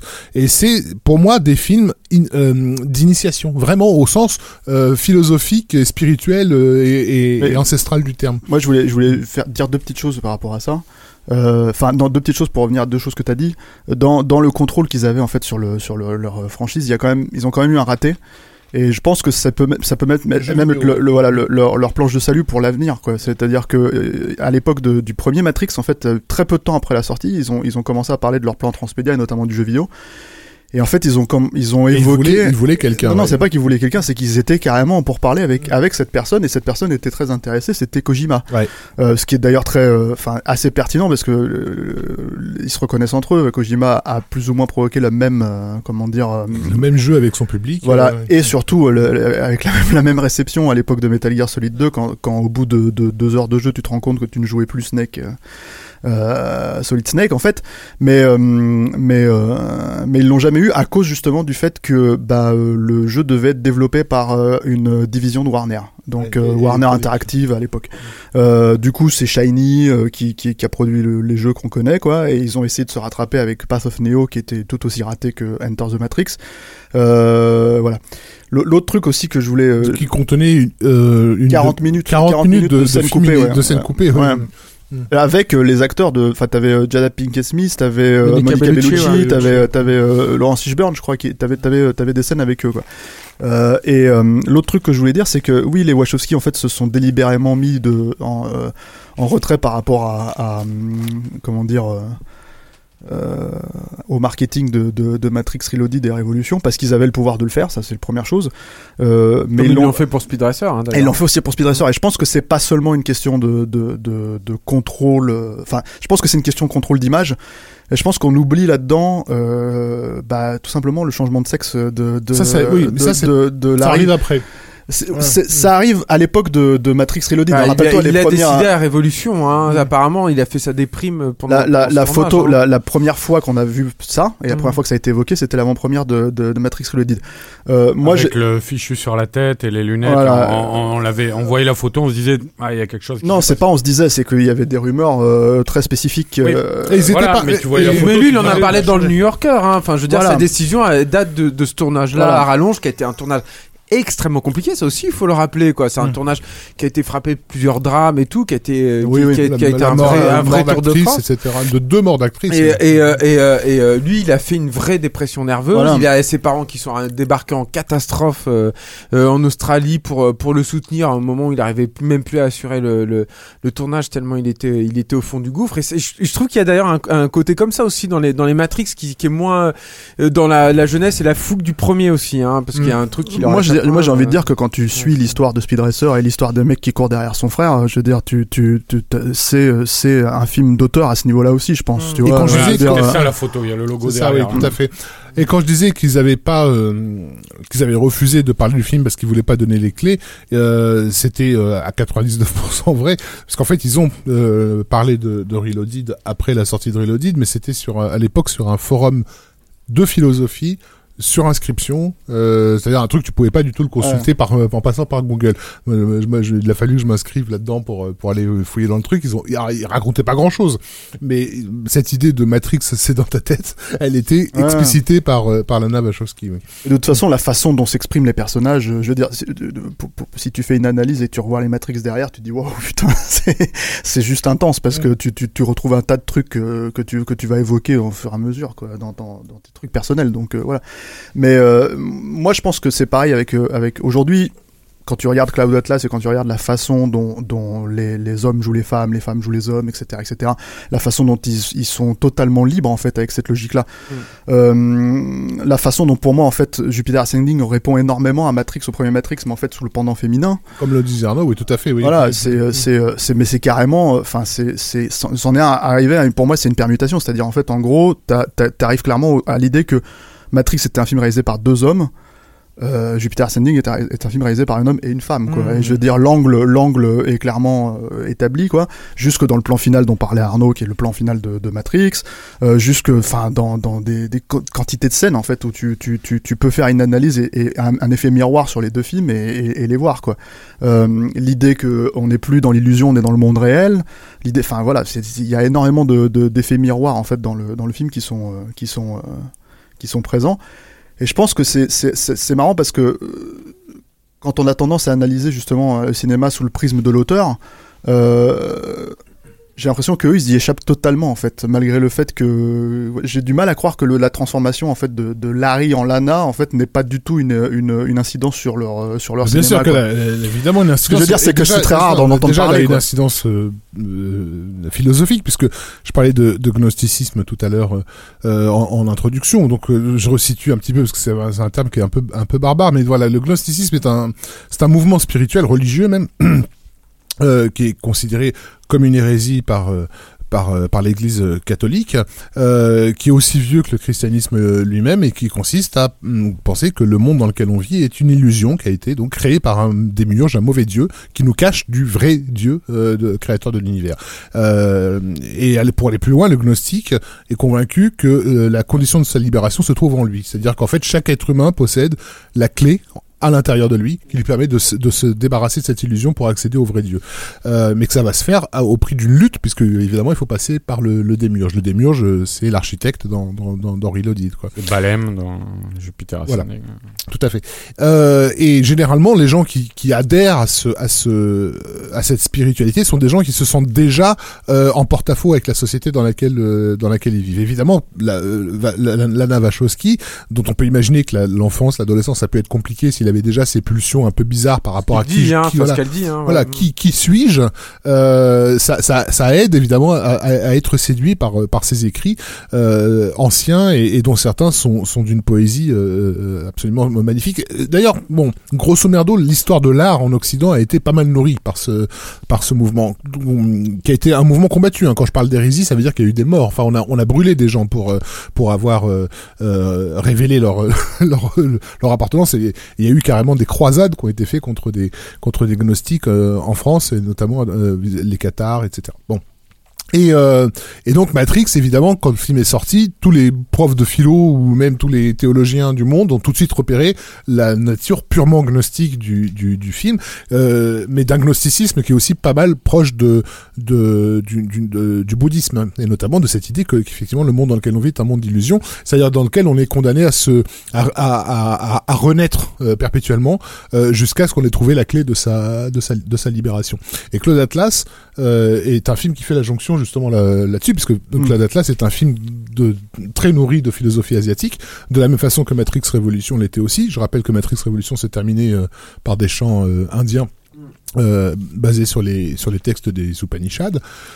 Euh, les Upanishads sont censés donner justement les différentes étapes qui permettent euh, la libération. Euh, et quand vous écoutez, enfin quand vous trouvez, si vous trouvez une traduction de de la chanson euh, Navras qui, qui conclut le film Matrix euh, Révolution, vous aurez un véritable résumé de, de la saga Matrix euh, étape par étape, quoi, de, la- de, de tous les tous les chemins que, que Neo a, a emprunté et qui l'amène à, à l'élimination, c'est-à-dire à se confronter à l'image factice de ce dieu qui est le dieu de, issu de la machine, euh, euh, parce que parce que le vrai dieu de cet univers c'est Neo lui-même, quoi. Il est le dieu de son univers.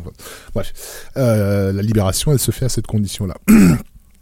Et elle n'est pas facile. Et c'est ça, j'insiste là-dessus parce que encore une fois le la résistance qu'il y a eu sur euh, Matrix Reloaded des Révolutions, elle en dit aussi pas mal sur l'état spirituel du moment. C'est-à-dire que le premier film était un film qui t'offrait les choses, qui te disait tout ça c'est facile, prends, euh, fais-toi plaisir. Et le deuxième, dès l'instant où tu dis non, non, c'est pas si. C'est ce- gratifiant, non, quoi, le premier. se libérer, c'est très très compliqué. Mm. Euh, Et là, on constate que tout d'un coup, il y a une résistance, voire une violence qui commence à, à s'exprimer parce que ça, ça- tu vas pas trouver la libération euh, dans un rayon de, de supermarché euh, sous cellophane. Quoi, c'est pas comme ça que ça que, que ça marche. Ça demande un certain combat et une certaine exploration. Oui. Bah, euh, moi, je me pose la question. Alors, euh, on sent bien euh, dans ce que tu dis, Rafik, que la trilogie Matrix, c'est vraiment le, le, le gros chef-d'œuvre des, des. A priori, c'est leur, leur film emblématique. Euh, D'où est sorti le projet euh, Cloud Atlas? Parce qu'on a parlé de. le projet Cloud Atlas, il, a, il été. mais- Alors voilà, on n'a pas parlé des productions euh, pour l'instant, mais ils ont produit notamment le film V pour Vendetta, réalisé par James film culte, qui est effectivement un film culte. En fait, bon, le film, euh, je pense qu'autour de cette table, on n'est pas vraiment très amateur du, du film, qui est, qui est réalisé assez platement et qui bénéficie surtout euh, de, de, à la fois de l'apport de la BD extraordinaire d'Alan Moore et de d'une réécriture pas complètement conne des Wachowski, parce que euh, pour Vendetta, il faut le resituer dans son contexte. C'est un film qui a été fait dans l'Amérique de Bush, euh, c'est-à-dire de l'invasion de de, de, de l'Irak post euh, 11 septembre, avec une espèce de de lavage de cerveau auquel le public américain était était devenu euh, dont il était devenu l'objet, et toutes les différences euh, subtiles qu'on peut voir entre entre L'époque Thatcher et ça. ouais. entre l'époque d'Alan Moore et, et, et- et la version des Wachowski, il y a, il y a- il y a des grosses différences scénaristiques et Mm. ces différences, elles s'expliquent aussi par la- le moment où le où le film arrive dans, dans notre histoire. Moi, j'ai mis la, la musique de Cloud Atlas parce qu'on allait parler de Cloud Voilà. Atlas. Et donc c'est sur le plateau de Cloud Atlas que Nathalie Portman lisait De, euh, de V pour Vendetta. De V pour Vendetta, ouais. Pardon, devait pour en état, Nathalie Portman était en, en pleine lecture euh, du livre Chronologie euh, des nuages, je crois que c'est le titre français. Mm. Euh, Cartographie. Cartographie, Cartographie des nuages, nuages. merci. Et euh, et donc ils ont été séduits par par ce par ce, truc. Je pense qu'ils ont été aussi séduits par la la, structure, c'est-à-dire que le livre cartographie des des nuages euh, est conçu comme des livres qu'on aurait empilés. Euh, c'est-à-dire que vous avez l'histoire de quelqu'un euh, qui est ouverte au au milieu du bouquin. Vous ouvrez le bouquin au milieu, vous le posez, et vous prenez l'histoire d'une autre personne à une autre époque, vous le posez au milieu et vous l'ouvrez et ainsi de suite. Donc quand vous lisiez euh, Cartographie des nuages, euh, vous aviez droit qu'à des demi-histoires pendant toute la première partie du bouquin. Vous finissiez par une histoire complète, qui était celle de, euh, de l'avenir, et ensuite, tu avais droit à toutes les fins de toutes les histoires. Et, et l'idée, c'était que euh, le, le lecteur recomposait de lui-même, d'après ses souvenirs, euh, le, le finissait, enfin, finissait la conclusion, mais en même temps, sans s'en rendre compte, faisait une synthèse de toutes ces histoires les unes sur les autres, en fait. Euh, ça reste d'ailleurs dans le film des Wachowski, il y a ça avec un des personnages qui n'arrive pas à retrouver la deuxième partie d'un livre euh, qui se trouve sous son, Wachowski et Tom. Tykwer, hein, quand même. Faut pas... Et Tom Tykwer, oui. Et euh, évidemment, c'est une structure impossible à, à, à- Enfin, il aurait été stupide que cette structure-là soit utilisée euh, pour le pour le film parce qu'elle a, été- elle a vraiment été pensée pour les livres.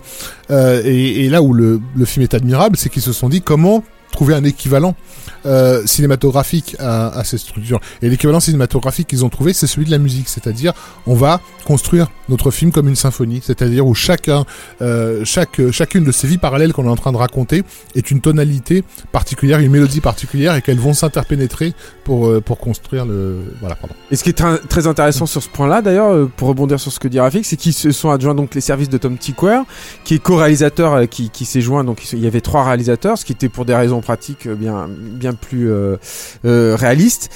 Et euh, mais mais Tom Tykwer est ég- également compositeur lui-même. Oui, il, de a, la il a des très bonnes connaissances en musique. Il a co-composé la musique que tu nous passes en ce moment, qui a été composée en amont du tournage, qui est quelque chose qu'ils de ont fabrique de qu'ils ont, hein. qu'ils ont encore essayé de faire sur euh, Jupiter Ascending d'ailleurs. Et le, mon- et le montage Et- a et été bien sûr fait, monté là-dessus. ouais. Voilà, et donc ça, ça me semble effectivement très très important dans le projet. Et sinon, pour la question pourquoi est-ce qu'ils ont fait un film comme comme Cartographie des neiges, là pour le coup, je pense que c'est une, une raison thématique puisque le film ne parle que de la question de l'identité, de gens qui se qui en fait réalisent, enfin le spectateur réalise au fur et à mesure que les enjeux que traversent ces personnages euh, sont des enjeux euh, qui sont amenés à se répéter inlassablement tant qu'une euh, libération n'a pas euh, n'a pas eu lieu en fait. C'est-à-dire que ce sont des âmes qui se réincarnent, qui se réincarnent et qui font les mêmes erreurs systématiquement dans un camp ou dans l'autre. Donc on est on reste dans cette idée du gnosticisme. Le gnosticisme et le et le bouddhisme ont des origines euh, quasi communes. Enfin après je vais pas refaire de l'histoire des, des du syncrétisme religieux, mais il y a eu une influence entre le christianisme et le bouddhisme à ce niveau-là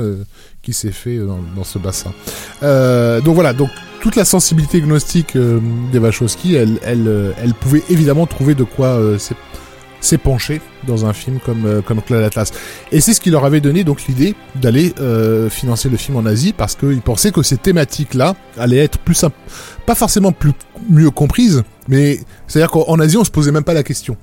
Évidemment que les gens se, ré- se, se réincarnent, puisque de toute façon, ça fait des... depuis qu'on est gamin qu'on nous l'explique. Donc, euh, je pense que le film était plus simple pour eux. Que Comment pour- vous avez euh, apprécié le film vous Ah, moi, euh, Ah, moi, j'adore ce film. Moi, je trouve que c'est- peut-être mon préféré des Washoe en fait. Je trouve que c'est le plus émouvant euh, personnellement.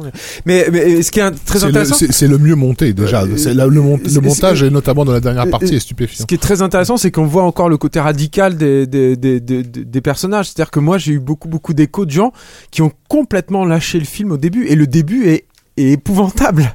Le début est fait pour te perdre. Et t'as même un personnage qui dit euh, je déteste ces films avec des flashbacks tout le temps et des tout et c'est ce qui est est l'éditeur qui te sort une espèce de note d'intention qui détruit lui-même le film à un moment où le film tu ne pannes rien de rien. C'est impossible de comprendre le début du film de Claude Atlas la première fois que tu le vois. Je mets au défi quiconque de, de, de comprendre ce qui se passe dans disons dans les dix premières minutes du film.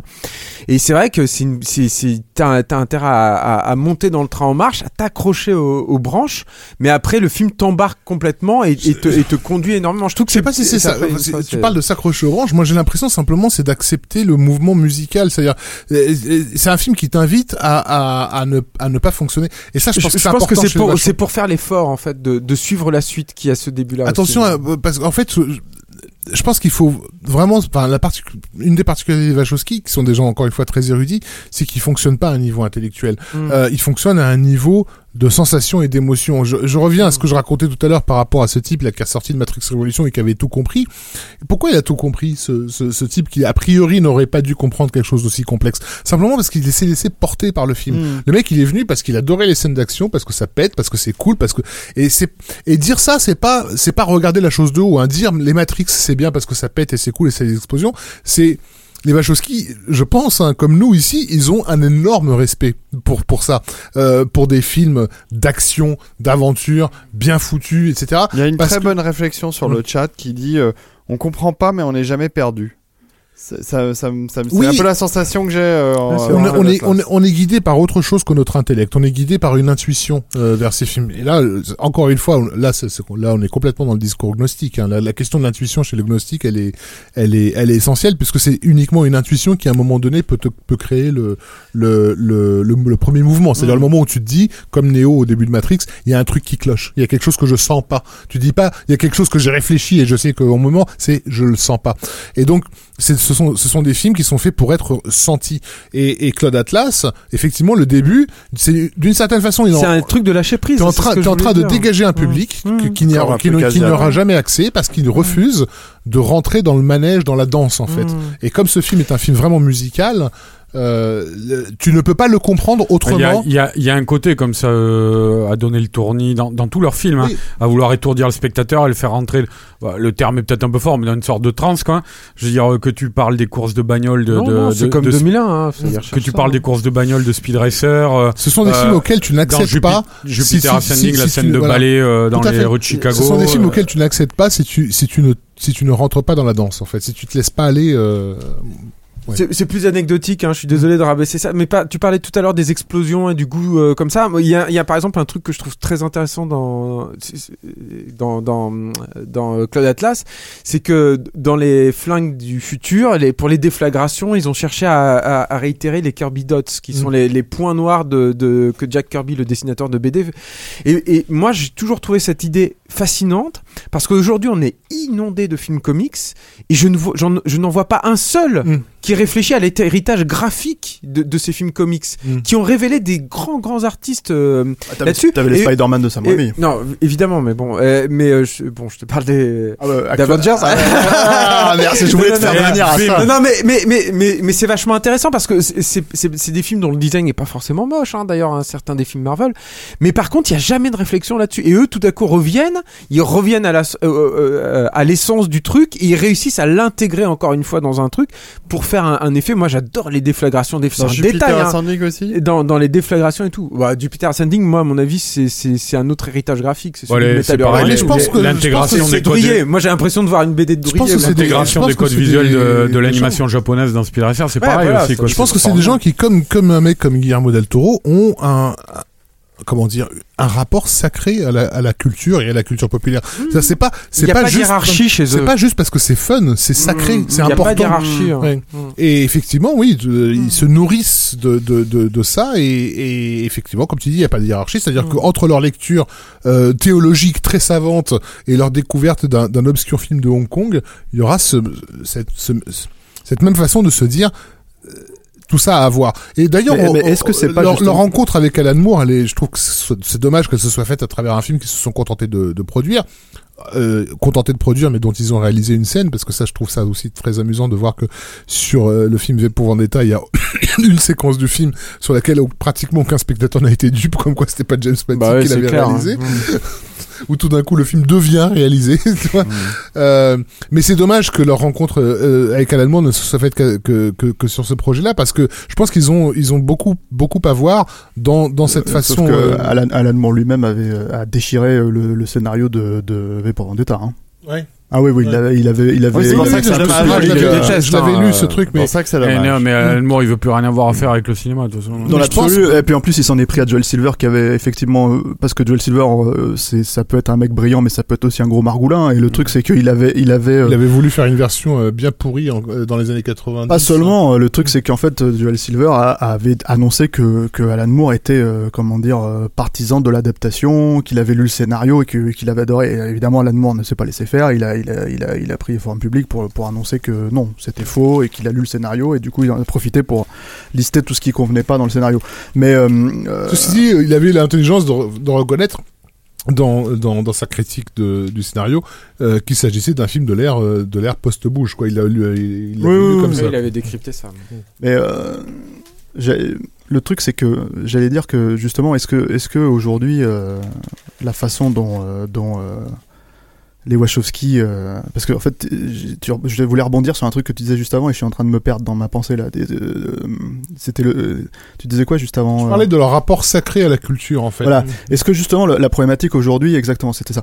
Est-ce que la problématique aujourd'hui aussi des, des Wachowski, encore plus qu'il y a 10 ans avec Matrix Reloaded, en fait, ce n'est pas que quand ils arrivent avec Jupiter Ascending et, et cette proposition, euh, euh, comment dire, euh, intègre de, de, de pop culture, est-ce qu'ils n'arrivent pas aussi à un moment donné euh, euh, dans et ambitieuse Est-ce qu'ils n'arrivent pas à un moment donné dans, dans un cadre où aujourd'hui on te dit oui mais attention ce n'est qu'un film comic book, Ah, oui sûr. mais attention ce n'est qu'un film d'action, Bah, oui mais attention ce n'est que et du coup en fait on se retrouve avec des films comme John Wick par exemple qui sont considérés comme des grands films d'action tout simplement parce qu'ils ont des grandes scènes d'action soi-disant. Mhm. Euh, et, et- et rien rien autour de ça. Mais c'est normal parce que ce n'est qu'un film d'action euh, rebelote avec les films comic book. C'est c'est c'est des films comic book parce qu'il y a des super héros, il y a des scènes de super héros et voilà, euh, etc etc. De toute façon, ils, a- ils ont, ils ont toujours eu clairement une ambition euh, sans commune mesure avec leurs collègues pour les, les, les, les gens qu'ils investissaient. Moi, je sais que par exemple, la- l'apparition de, de, de Terry Gilliam dans le film, dans Terry Gilliam, ça m'a dans, dans Jupiter Ascending, ça m'a beaucoup touché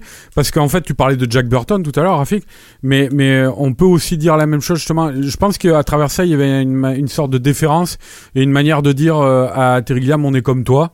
Euh, et c'est vrai que quand on regarde leurs films respectifs, on s'aperçoit effectivement que Terry Gilliam dans les années 80 comme dans les années 90, euh, enfin à sa grande période on va dire quoi, c'était quelqu'un qui faisait des films à Hollywood que personne d'autre ne faisait quoi. Et je pense que les Wachowski, quand on se retournera dans 20 peut-être 30 ans, euh, on s'apercevra que dans les années 2010, ils faisaient des films à Hollywood comme personne d'autre n'en faisait. La quoi. différence, c'est que C'est une belle différence, phrase de conclusion, eux, ça, eux, ils ont, ils- eux, eux, eux, ils ont connu un succès monstrueux et, et c'est pas le cas de, de Terry Gilliam. Sans doute, ouais, mais après il y, a- il y a une vraie Ouais. proximité de, de, de eux, on va dire. Non, que- non, euh, si Jupiter Ascending, parce qu'il faut aussi euh, remettre les choses dans le contexte. Si un film comme Jupiter Ascending qui coûte 170 millions se fait, c'est parce qu'ils ont du crédit sur Matrix. Hein. Ouais, bien sûr. Euh, il faut, faut, faut, re- faut restituer financièrement ce que ça représentait pour la Warner quand c'est sorti. C'était le plus gros succès de Warner jusqu'à ce que Harry Potter sorte. Hmm. Mais il s'est Donc retrouvé, c'était, sur, euh, il s'est retrouvé sur des gros budgets. Munchausen, c'était énorme à l'époque. Euh, L'armée de loup singe, c'était un gros budget aussi. Non, l'armée de singes, c'était pas un gros budget. C'était c'était un budget de même pas 30 millions de dollars. Euh, Ah bon, qui- ah non, non, c'est même. un truc sur En lequel cas, Brad Pitt et Bruce Willis ont baissé Bon, leurs Le baron, Après- ça a coûté très cher. Hein. baron, ça mais il l'a payé cher. justement Ouais, parce que euh, voilà. Mais après, Le eu- Brésil, ça a pas été donné non plus, mais ça. Et surtout, le, baron, le le ça a coûté cher. Le, baron, ça, a coûté cher parce que le, film lui a échappé. Enfin, le- euh, c'est aussi ça la 60 problématique. millions de dollars, je. Bon, bon, on va pas refaire le podcast Non, de, non, de Non, non, en plus, euh, c'était, pas pour euh, dire qu'ils avaient exactement le même parcours, justement, mais pour dire que ça restait des, des voies à part à l'intérieur de l'industrie, quoi, chacun à leur époque. quoi. Mais justement, le truc, c'est que dans la façon dont on parlait Gilliam la dernière fois et, et dans ce que remettait Yannick en cause dans, dans, dans, dans ce qu'on disait, c'était de dire que c'était euh, peut-être du cinéma un peu, euh, comment dire, surfait, un refait. Même si moi, je suis pas du tout d'accord avec cette logique-là. Ça reste euh, artisanal au sens où les gens l'entendent en fait dans, dans, dans, leur conception du cinéma artisanal. Alors que justement, la différence, c'est que les Wachowski sont partis dans, dans, l'expérimental euh, du nouveau cinéma, etc., etc. Et se- ils se sont pris en pleine gueule en termes de critique. Terry Gilliam, il a quand même, il a quand même, il a quand même plus ou moins la critique derrière lui, ce qui n'est pas le cas des Wachowski, par exemple. il l'avait à l'époque. hein. Bon, il va falloir Juste, on, juste on renvoie éventuellement Voilà, les auditeurs vers euh, vers vers quelques quelques trucs. Moi, je conseille de- de- d'aller regarder le speech que la Wachowski a donné. euh, euh, puisque donc elle est devenue un peu malgré elle, l'ambassadrice de, de des mouvements LGBT euh, etc puis- puisque c'est la plus grosse vedette à avoir euh, changé de sexe de façon très médiatisée elle donne un discours Pardon, elle a donné un speech très intéressant là-dessus. Vous tapez juste sur Google euh, Lana Wachowski speech, vous tomberez euh, dessus. C'est une demi-heure où vous pouvez la voir, euh, comment dire, dans dans, dans une humilité euh, qu'on pourrait pense- penser inattendue, parce que je, les gens se font souvent pas mal d'idées sur les sur les vachos. On leur attribue, touchant, ouais. voilà, on leur attribue euh, euh, une attitude euh, qu'ils n'ont, un mépris qu'ils n'ont pas. Euh, Ah Oui, à chaque fois qu'on les voit dans des, des, des débats publics, ce sont des gens très, euh, très directs, très simples, très. Euh, ensuite, euh, Bah ouais, mais je pense que la famille, de, la famille qu'on voit dans dans, le, dans Jupiter Ascending, la famille, C'est la famille, euh, c'est leur famille, hein, C'est c'est clair. c'est une évidence. Hein.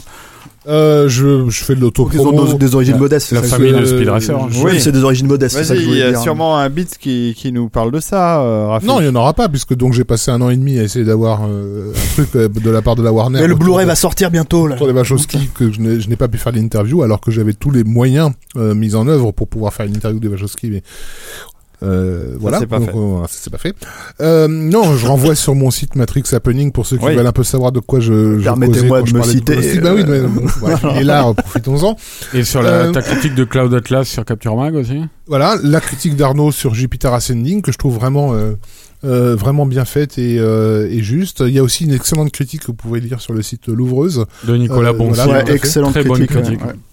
Et puis, euh, et puis, et puis, qu'est-ce qu'on pourrait, vers quoi on pourrait renvoyer aussi Bah, euh, sur leur, leur futur projet. Alors, bah, donc, euh, on a euh, le- la, On leur- leur série télé. tout à l'heure. Mais ils ont aussi un autre projet qui, qui depuis des, des années dont on entend parler, qui est euh, euh, Neural, je vais pas dire de bêtises, Neural Cobalt 9, je crois, ouais. euh, qui est un film qu'ils ont l'air de, de construire petit à petit à bout de petits plans qui tournent à droite à gauche et dont on avait un pitch très étrange qui était en fait euh, dans le futur, euh, quelqu'un retrouve une vidéocassette euh, euh, d'un soldat de la guerre d'Irak de 2004 dans laquelle il révèle avoir eu une relation homosexuelle et ça a des conséquences sur l'avenir. Enfin bon, un truc qu'ils sont en train de construire au fur et à mesure, qui nous enverront à la gueule un jour comme ça. mais c'est un projet assez euh, assez spé, comme euh, souvent les Wachowski. Et puis bien sûr. euh, euh, Jupiter Ascending qui est en salle et qu'on vous invite quand même à aller voir, bordel. Moi, j'ai bien envie de les voir tester le jeu vidéo quand même. Je, je, je, je pense qu'il y a quelque chose. à- Je pense qu'aujourd'hui, euh, ils peuvent être accueillis à bras ouverts dans ce milieu-là. Et euh, je pense même faire leur loi. et je pense qu'ils ont les les capacités, en tout cas, pour pour pour faire un grand jeu vidéo. Donc, ce sera vraiment quelque chose que, que j'aimerais voir chez eux, quoi. Bon, très bien. Bah écoutez, euh, euh, excellent dossier. Merci beaucoup, Rafik. Merci à tous euh, d'y avoir participé. On va, on va passer au coup de cœur. Et donc, bah, Rafik, tu gardes la main puisque, à l'inverse des news, tu, tu engages les coups de cœur. Et tu as une minute pour nous dire ce qui te tient à cœur aujourd'hui, Rafik. Alors mon, mon dernier petit coup de cœur euh, est une euh, bande de- dessinée qui est sortie au mois de septembre qui s'appelle le château des pardon le château des étoiles euh, de dessinée et scénarisée par Alex Alice qui était là aussi l'auteur du troisième testament et de la saga euh, Siegfried euh, qui est donc euh, une une histoire qui se passe au 19e siècle qui mêle à la fois la science et la mythologie et qui met en scène le personnage de Louis II de Bavière qui qui était un personnage fasciné par la mythologie et qui a construit ces châteaux qui ont pas mal inspiré euh, Walt Disney euh, par la suite. Et donc c'est une rencontre entre l'esprit hyper rationnel du 19e euh, et, et, et, et, et l'espèce de d'emphase délirante euh, des contes et des, et des mythes euh, que, que l'Allemagne a pu vivre à cette à cette même époque. Et c'est surtout d'un graphisme somptueux euh, comme souvent chez Alex comme toujours chez Alex Alice. Euh, je saurais pas exactement donner le style de dessin mais c'est une espèce de Oh zut, j'ai pas le terme de, de peinture à l'eau. Bah, il faut aller voilà, voir. Et c'est très beau, ça s'appelle Château dans les étoiles. L'aquarellage Voilà, c'est de l'aquarellage, merci. Tout à fait. Formidable. Je voulais juste, ouais, Oui, parce que je l'ai je l'ai reçu euh, juste avant de venir au podcast, euh, un bouquin euh, qui s'appelle Le Conte de l'au-delà, euh, le cinéma de M. Night Shyamalan, qui est un ouvrage euh, à plusieurs mains, euh, dirigé par euh, Guylaine Lassiaz, euh, avec plein d'autres journalistes autour de, de Shyamalan. Et j'en- parle parce que c'était assez intéressant. Euh, c'est un livre qui a été envoyé à l'adresse de mon ex-femme, et je trouvais que, euh, comment dire, le, le, le- mystère de recevoir un courrier dans ces conditions-là, sur un, euh, pour découvrir qu'il s'agissait d'un- d'un d'un- d'un bouquin De sur, euh, sur sur Shyamalan. Donc voilà, merci beaucoup de m'avoir envoyé ce livre. Je vais je vais le lire. En plus, je vois, je découvre en l'ouvrant qu'il est dédicacé. Euh, mais vous, vous vous ne réalisez pas l'effet intéressant que vous avez fait, puisque donc tout le mystère Shyamalanesque est là. Qu'est-ce que ce bouquin foutait à l'adresse de ce, mon ex-femme? Voilà, merci. Espérons qu'il sera meilleur que ses derniers films. Euh, mais ça, c'était un avis personnel. Euh, à toi, Stéphane, de nous, de nous parler. Et avis de- que nous partageons, David, je pense, autour de cette table. D'accord. Pour une fois. Merci. Stéphane. Euh, moi, j'ai pas vraiment de coup de cœur en fait, c'est un peu particulier parce qu'on a Bon, fait alors, notre, euh, on a Alors, fait- je, non, vais, je donner mon coup de cœur. Mais c'est bien, c'est, enfin, c'est, c'est un peu en relation avec ce que je disais au début de l'émission, mais le cinéma n'est pas mort pour moi. C'est-à-dire que ça faisait quelques années quand même que j'avais un peu, euh, comment dire, euh, mis de côté euh, cette passion en fait pour aller vers d'autres, d'autres passions comme le jeu vidéo. Et là, en fait, je retrouve avec plaisir euh, l'envie d'aller en salle, en fait, notamment parce que je vois, bah, en ce moment des films comme Le Hobbit, Whiplash, Black Hat dont on parlait, Hacker, euh, Jupiter Ascending, euh, Kingsman, American Sniper, euh, d'autres encore à venir comme Mad Max, quoi. Et en fait, tout simplement, bah, mon coup de cœur, c'est de, de dire que enfin en 2015. euh, j'ai des, des films en fait qui me donnent envie de, re- de retourner en salle et en fait qui, sortent à, à très peu de très, très peu de semaines d'intervalle. euh, C'est l'année des blockbusters, hein, 2015. Euh, c'est l'année des films à voir, quoi, surtout, des, quoi. Des films qui te Voilà. racontent un truc. quoi. Voilà, euh, je veux dire donc quand tu te- quand tu te bouffes American Sniper et que tu te bouffes Black Hat dans la même semaine et que tu te bouffes Kingsman dans la même semaine, bah du coup d'un seul coup tu, tu, tu te retrouves un peu froid dans le cinéma. Alors, moi j'étais un peu parti dans le jeu vidéo là pour ça, mais voilà je m'y retrouve et Il y a encore c'est des un- belles choses qui arrivent. en Voilà, plus, c'est hein. mon c'est mon plaisir quoi. C'est cool. Actuel, C'est cool. J'ai très envie de voir Kingsman, moi, personnellement. très bien. J'en suis persuadé. Critique sur capture euh, la semaine prochaine. D'accord, je, je vais lire ça. Euh, Arnaud, bah écoute, c'est ton tour de nous faire euh, ton coup de cœur de la, de- du mois. Alors moi je vous parle d'un petit livre qui est sorti euh, à la fin de l'année, là, euh, 2014. Euh, un petit livre sympatoche qui s'appelle Je suis un Lebowski, tu es un Lebowski. C'est un livre ludique euh, qui traite du, du phénomène culte est devenu le, le film The Big Lebowski des, des frères Cohen, le film des frères Cohen préféré de Rafik et de Stéphane. Euh, Le, mien, le mien aussi. non non mais je rigole pour eux, ils l'aiment pas. Moi j'aime bien. Et, euh, et donc c'est un bouquin donc euh, assez ludique qui revient sur tout l'univers, sur les lieux, qui a été conçu par quatre fans qui ont créé un, un festival qui s'appelle le Lebo- Lebowski Fest euh, aux États-Unis, euh, qui a lieu chaque année. Euh, c'est un bouquin qui a quand même un intérêt au-delà de, de- du côté un peu marrant euh, et fun du truc. Euh, c'est qui réunit des interviews de toutes les personnalités quasiment impliquées. Ils sont allés interviewer, alors certes les acteurs John Goodman, Jeff Bridges, mais aussi par exemple des, des, des, des, des, des, euh, personnages très secondaires comme la, la porn star Asia Carrera ou John Milius, dont le personnage Ah, qu'a interprété John Goodman était interprété. Et l'interview de John Goodman, de John Milius qui parle pas souvent est super intéressant.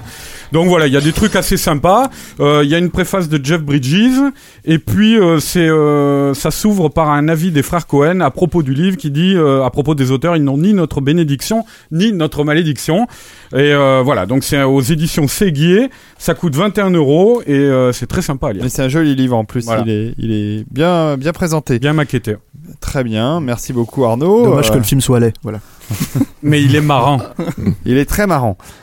Bah allons-y pour euh, le coup de cœur de Julien. Euh, Julien, ça- ton coup de cœur a un nom de code euh, bizarroïde. Mais ouais, ouais, je vous ai pas parlé assez de, de monstres japonais, de, de super-héros japonais euh, pendant, pendant cette émission, donc je répare mon, mon oubli. Ouais. Moi, mon coup de cœur, c'est euh, l'arrivée enfin en, en, en France d'une petite et timide distribution de ce qu'on appelle le tokusatsu. Déjà, bon, il y a Pardon. Godzilla et, le, et le, le retour du Godzilla qui vont sortir en DVD et Blu-ray euh, euh, en, en mars prochain, euh, enfin chez HK, et qui devrait être suivi en fait de toute une série comme ça de, de Kaiji Iga, de films de monstres géants japonais. Mais il y a aussi euh, Kikaider Reboot, qui est un qui est un film relativement récent qui était sorti au Japon, euh, qui est distribué dans une édition euh, pas, pas, franchement pas, pas, pas, pas fameuse, mais c'est distribué et c'est déjà pas mal. Euh, le tokusatsu, c'est euh, c'est un sous-genre euh, euh, japonais rempli de, de, de super-héros, de monstres rigolos, de scènes d'action improbables, qui est vigoureusement ignoré en France ou alors relégué.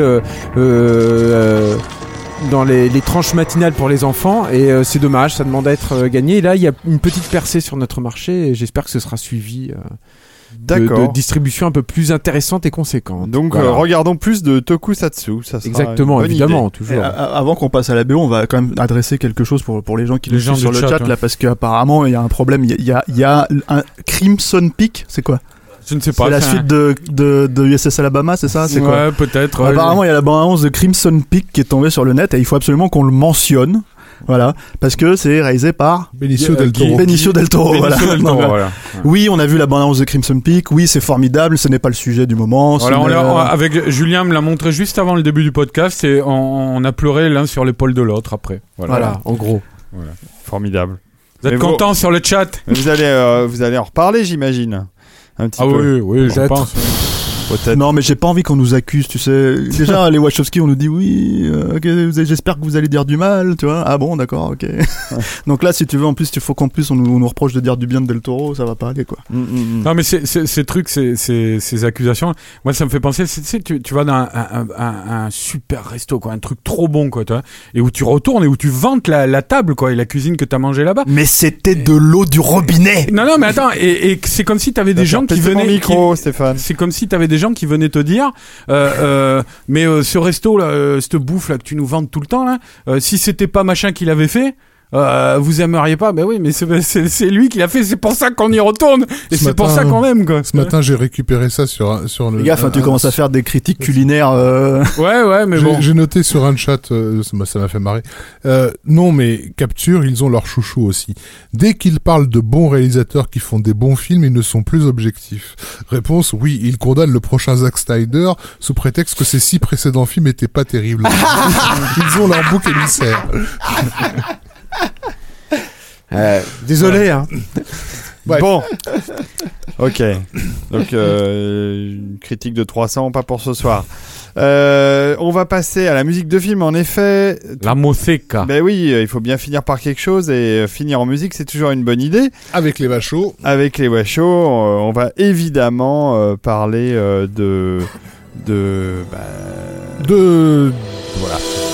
Eh ben oui, sans surprise.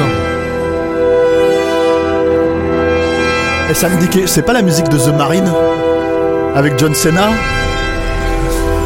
Alors ce- ce- ces deux accords là tellement emblématiques euh, sont composés par euh, le fameux Don, Don Davis. Davis, ancien orchestrateur de James Horner, euh, donc euh, passé à la composition, qui avait fait quelques petites séries B euh, sans grande, sans grand impact avant de rencontrer les Wachowski. Quel bon orchestrateur. Parce Voilà, que Horner excellent- peut lui dire beaucoup de merci. Euh, et qui a donc euh, ren- rencontré les Wachowski à l'occasion de Bound, puisque donc c'était, un- on l'a rappelé tout à l'heure, un film à petit budget, donc le genre de film que Don Davis faisait à l'époque. Ça s'est très bien passé. Ça les a menés sur le projet Matrix, où Don Davis s'est très intelligemment euh, Comme quoi ils sont fidèles investi. ces gens-là. Bah, quand, quand, quand un compositeur te rend service, oui, tu vas, c'est normal que tu restes fidèle. La musique de bande, elle fonctionne très très bien sur le film. Quand à, quand quand, quand à Matrix, elle est juste euh, absolument idéale. Euh, je voulais en parler, pas forcément parce que c'était attendu et parce qu'évidemment, ils vont parler de la musique de Matrix, etc. Mais aussi parce que, à titre purement personnel, et j'insiste sur le purement personnel, la musique de Matrix Reloaded notamment, donc composée par Don Davis avec l'aide de- du groupe Juno Reactor, a été a été dans, dans ma petite vie. euh, c'est c'est ma dernière exaltation euh, de Bofophile, c'est-à-dire que je n'ai plus jamais eu de sensation de découverte euh, depuis. Donc c'est un peu triste, hein, c'est- je me suis un peu éloigné. dernière Ouais, c'est, euh, exaltation de beauf. Ça veut dire que j'avais j'avais régulièrement au moins une fois par an une musique de film qui m'enthousiasmait complètement. J'avais l'impression d'entendre un truc nouveau, quelque chose qui allait mener quelque part. J'ai eu ça sur Matrix Reloaded et je l'ai plus après du tout. Donc pour moi, il y a, il y a eu une rupture à ce moment-là. Ce qui a été fait sur Matrix Reloaded n'a pas donné suite et ça me fait chier et ça parce que t'es rentré dans la quarantaine à ce moment-là. Parce que je suis devenu un vieux con. Je suis... Non mais je suis prêt à accepter cette idée-là. La, musique de film est morte. Voilà, la musique de film, c'est mort. C'est-à-dire que la musique de film, elle a surtout été euh, absolument Hans Zimmerisée et, et c'est trop, trop, c'est trop pour mes oreilles. Giacchino. Et donc voilà, ce qui est euh, admirable avec euh, avec Don Davis et notre pardon, c'est c'est plus évident sur le deuxième film que sur le premier, c'est cette façon avec laquelle à la, à la façon des Wachowski, il a tenté de, il a tenté de, de tout mêler en, en un. Et euh, dans l'extrait qu'on va qu'on va entendre, euh, il y a euh, une espèce de, il y a un travail orchestral vraiment extraordinaire, j'insiste là-dessus, euh, pour marier Il était pas orchestrateur pour rien. voilà, pour marier de, de la musique d'inspiration symphonique 19e siècle, de la musique purement 20e siècle, c'est-à-dire ce qu'on appellerait la musique contemporaine ou concrète, euh, avec des rythmiques euh, techno, voire même de la pop techno. Euh, et c'est pas l'un après l'autre, c'est tout en même temps. Et, euh, et je, voilà, il y a une façon d'amener euh, les éléments les uns après les autres qui d'une part fonctionne sur l'intrigue, euh, c'est-à-dire sur la scène qui est en train de se dérouler, en, en donnant la bonne tonalité euh, émotionnelle au spectateur, mais qui fonctionne aussi d'un point de vue rythmique. Donc là, c'est euh, le morceau Mona Lisa Overdrive, qui est la scène de l'autoroute, et je vous laisse écouter ce mélange de styles. Heureusement qu'elle est là parce que c'est que du numérique hein, cette scène.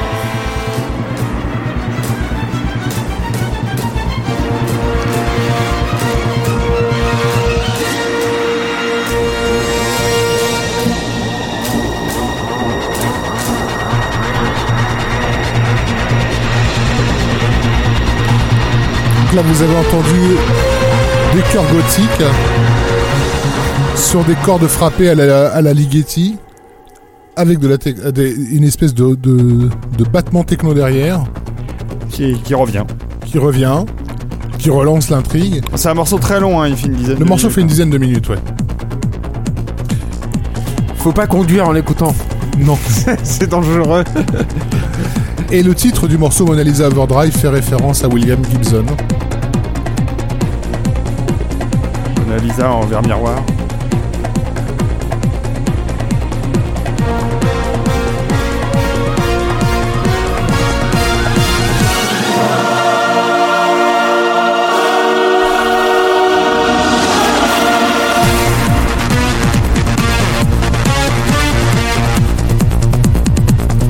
Voilà, et quand vous écoutez Mona Lisa Overdrive sur toute sa longueur,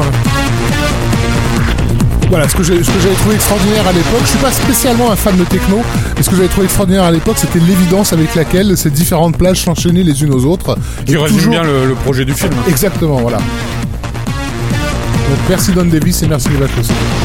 Alors, Qu'est-ce qui devient Don Davis? Bah malheureusement, euh, il a pas. et Voilà, ça fait partie de ces Ces compositeurs grands mystères. Qui euh, avaient ouais, beaucoup d'avenir. La Et, dernière fois que je l'ai vu, c'était dans The Marine. Hein. Et, euh, C'est une blague, mais c'est vrai. Je me rappelle à un moment j'étais en train de dire fait mais des qui c'est séries, ce con qui a pompé la musique de Matrix Le- la- commences en disant la dernière fois que je l'ai vu, j'ai cru que t'allais dire et- ah, c'est à l'épicerie, euh, Ah, non, non, non, mais la dernière On fois que j'ai entendu ça- sa musique. que ça perdure quand même Matrix parce qu'il il fait il y a, il y a des lives aussi de Matrix qui donnent euh, en concert aussi Raph. Mm. Je sais pas t'as peut-être suivi ça non? Moi, non, j'ai pas Non d'accord ok. bon, en tout cas. euh, J'ai arrêté la musique de film à cette époque. Non mais c'est vrai que c'est dommage Don Davis était très prometteur au niveau des compos. Il a fait euh, pas mal de grosses prods à l'époque après euh, les Wachowski. Là, c'est lui qui avait fait le, le score de Jurassic Park 3 Trois. Mm. euh, et remplacer Williams, euh, c'est pas une chose évidente. Euh, il s'en était plutôt bien sorti. Et puis voilà, bah, il a Et les disparu. Vachos et les Vachos se sont euh, retournés vers Michael Giacchino sur euh, sur Speed Racer. Euh, qui, euh, euh, qui, qui est en train de squad, euh, qui a fait le taf déjà clairement la musique de Speed Racer est vraiment très très chouette et, et j'ai l'impression qu'il est en train de choper tous les tous les auteurs enfin tous les réalisateurs autorisés d'Hollywood pour se mettre dans la Bah, poche c'est peut-être not le seul euh, qu'on accorde euh, justement à ces réalisateurs un peu, euh, euh, enfin, qui ne veulent pas du, de, du Zimmer, de la Zimmerie habituelle. Mm. On leur dit bon bah alors si c'est pas Zimmer, tu prends Giacchino parce que c'est euh, le mec qui, bah, qui cartonne euh, que, que- Ouais, c'est- aussi en musique voilà. de film quoi. on en a un sous la main qui connaît le solfège donc si tu veux Giacchino. Mais non il n'empêche que le mec du coup il fait Jupiter Ascending, il fait euh, John Carter, enfin voilà quoi. Ils sont Bien sûr, Il fait Star Wars. euh, non pardon, bientôt. non mais il a fait les Star Trek de les, les Oui, j'allais dire, c'est vrai, pourquoi il est pas sur Star Wars, mais maintenant je viens de réaliser que. que Williams a dit non, non, je suis pas encore mort, voilà. laissez-moi le Ouais. faire. Mais si euh, Williams avait dit non, c'était clair que c'était Giacchino qui aurait fait le truc, hein, c'est évident. Ouais. Ou alors ils auraient, que- ils auraient d'autant- réutilisé des morceaux. euh, Non, mais d'autant que Giacchino a- est un grand fan de Star Wars et quand on écoute ses musiques de jeux vidéo comme euh, Medal of Honor, euh, ça, ça a une, euh, une sonorité williamsienne plus qu'empruntée là à ce niveau-là. Enfin bref, voilà, bah écoutez, euh, c'est formidable, euh, c'est extraordinaire, c'est magnifique. Nous avons passé pratiquement euh, trois heures ensemble. Euh, L'émission est de plus en plus longue et de plus en plus. euh, Oh non, on a fait comme d'habitude. Là. Là, on est un peu plus long que d'habitude, je la pense. prochaine fois nous parlerons cinéma Mais, mais- Voilà, on a eu un festival euh, Rafik là aujourd'hui. Hein. c'était- bah, ça fait du bien, ça Ouais, fait ouais. du bien. Il avait Ouais. beaucoup de choses à raconter. C'était roboratif. Voilà, bah écoutez, on se retrouve euh, le mois prochain, comme d'habitude. Moi, j'en- profite juste pour euh, souhaiter, puisqu'il est minuit passé, pour souhaiter une euh, belle Saint-Valentin à ma petite femme. Voilà. ah pardon gens euh, non non mais oui bien sûr je crois qu'elle hein. ce soir. J'en profite Ah oui, pour, souhaiter, euh, pour souhaiter un excellent anniversaire à Baptiste Brilac qui regrettait de, de ne pouvoir nous écouter ce soir comme il le fait à chaque podcast parce que le pauvre devait fêter son anniversaire avec ses amis. Donc voilà, Baptiste. Joyeux euh, anniversaire. Désolé, Oingo. désolé pour toi Baptiste. Moi, moi, je pense qu'on va revenir la semaine prochaine parce qu'il y a un film très important qui sort, c'est Vincent n'a pas d'écailles. D'accord. Ouais, Qui a Euh, des le, colonnes premier film de- dans- le premier film super-héros français. qui a- dans- Voilà, qui a des colonnes Maurice dans euh, tout Paris. Tous nos réserves le vendredi prochain et on fait une, une spéciale. Hein, Je- Ah, je- c'est le premier film que je vois vendre. Il est, vendu comme attention un film qui n'a pas d'effets spéciaux. C'est que Ah non, et puis, euh, non, mais attends, c'est t'as argument de vente surréaliste. t'as plein de colonnes Maurice en ce moment dans Paris. Alors, la nouvelle, la nouvelle euh, tagline maintenant, après ça, c'était avant. Ouais. Maintenant, c'est le premier film de super-héros 100% bio. Bon, et ben on va s'arrêter là. Vous souhaitez bonne nuit. Et puis euh, merci à tous hein, encore euh, d'être euh, venus ce soir. Merci à toi, merci David. à toi, Merci David. à Monsieur David. Smith Merci pour à la Monsieur merci. Smith. Ouais. Merci, Monsieur Smith. Et puis euh, et puis au mois prochain exactement avec des sujets passionnants euh, toujours sur le cinéma. On Et va allez revenir sur- vers la France. Mettez-nous peut-être, un 5 peu. étoiles sur iTunes et euh, allez consulter les articles extraordinaires de CaptureMac.net. Bonne nuit. Bonne nuit. Bonne nuit.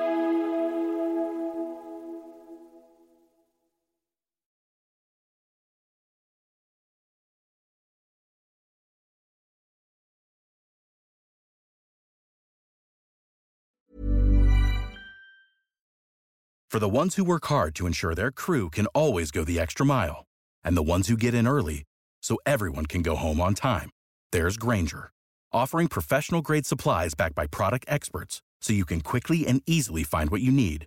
Plus, you can count on access to a committed team ready to go the extra mile for you.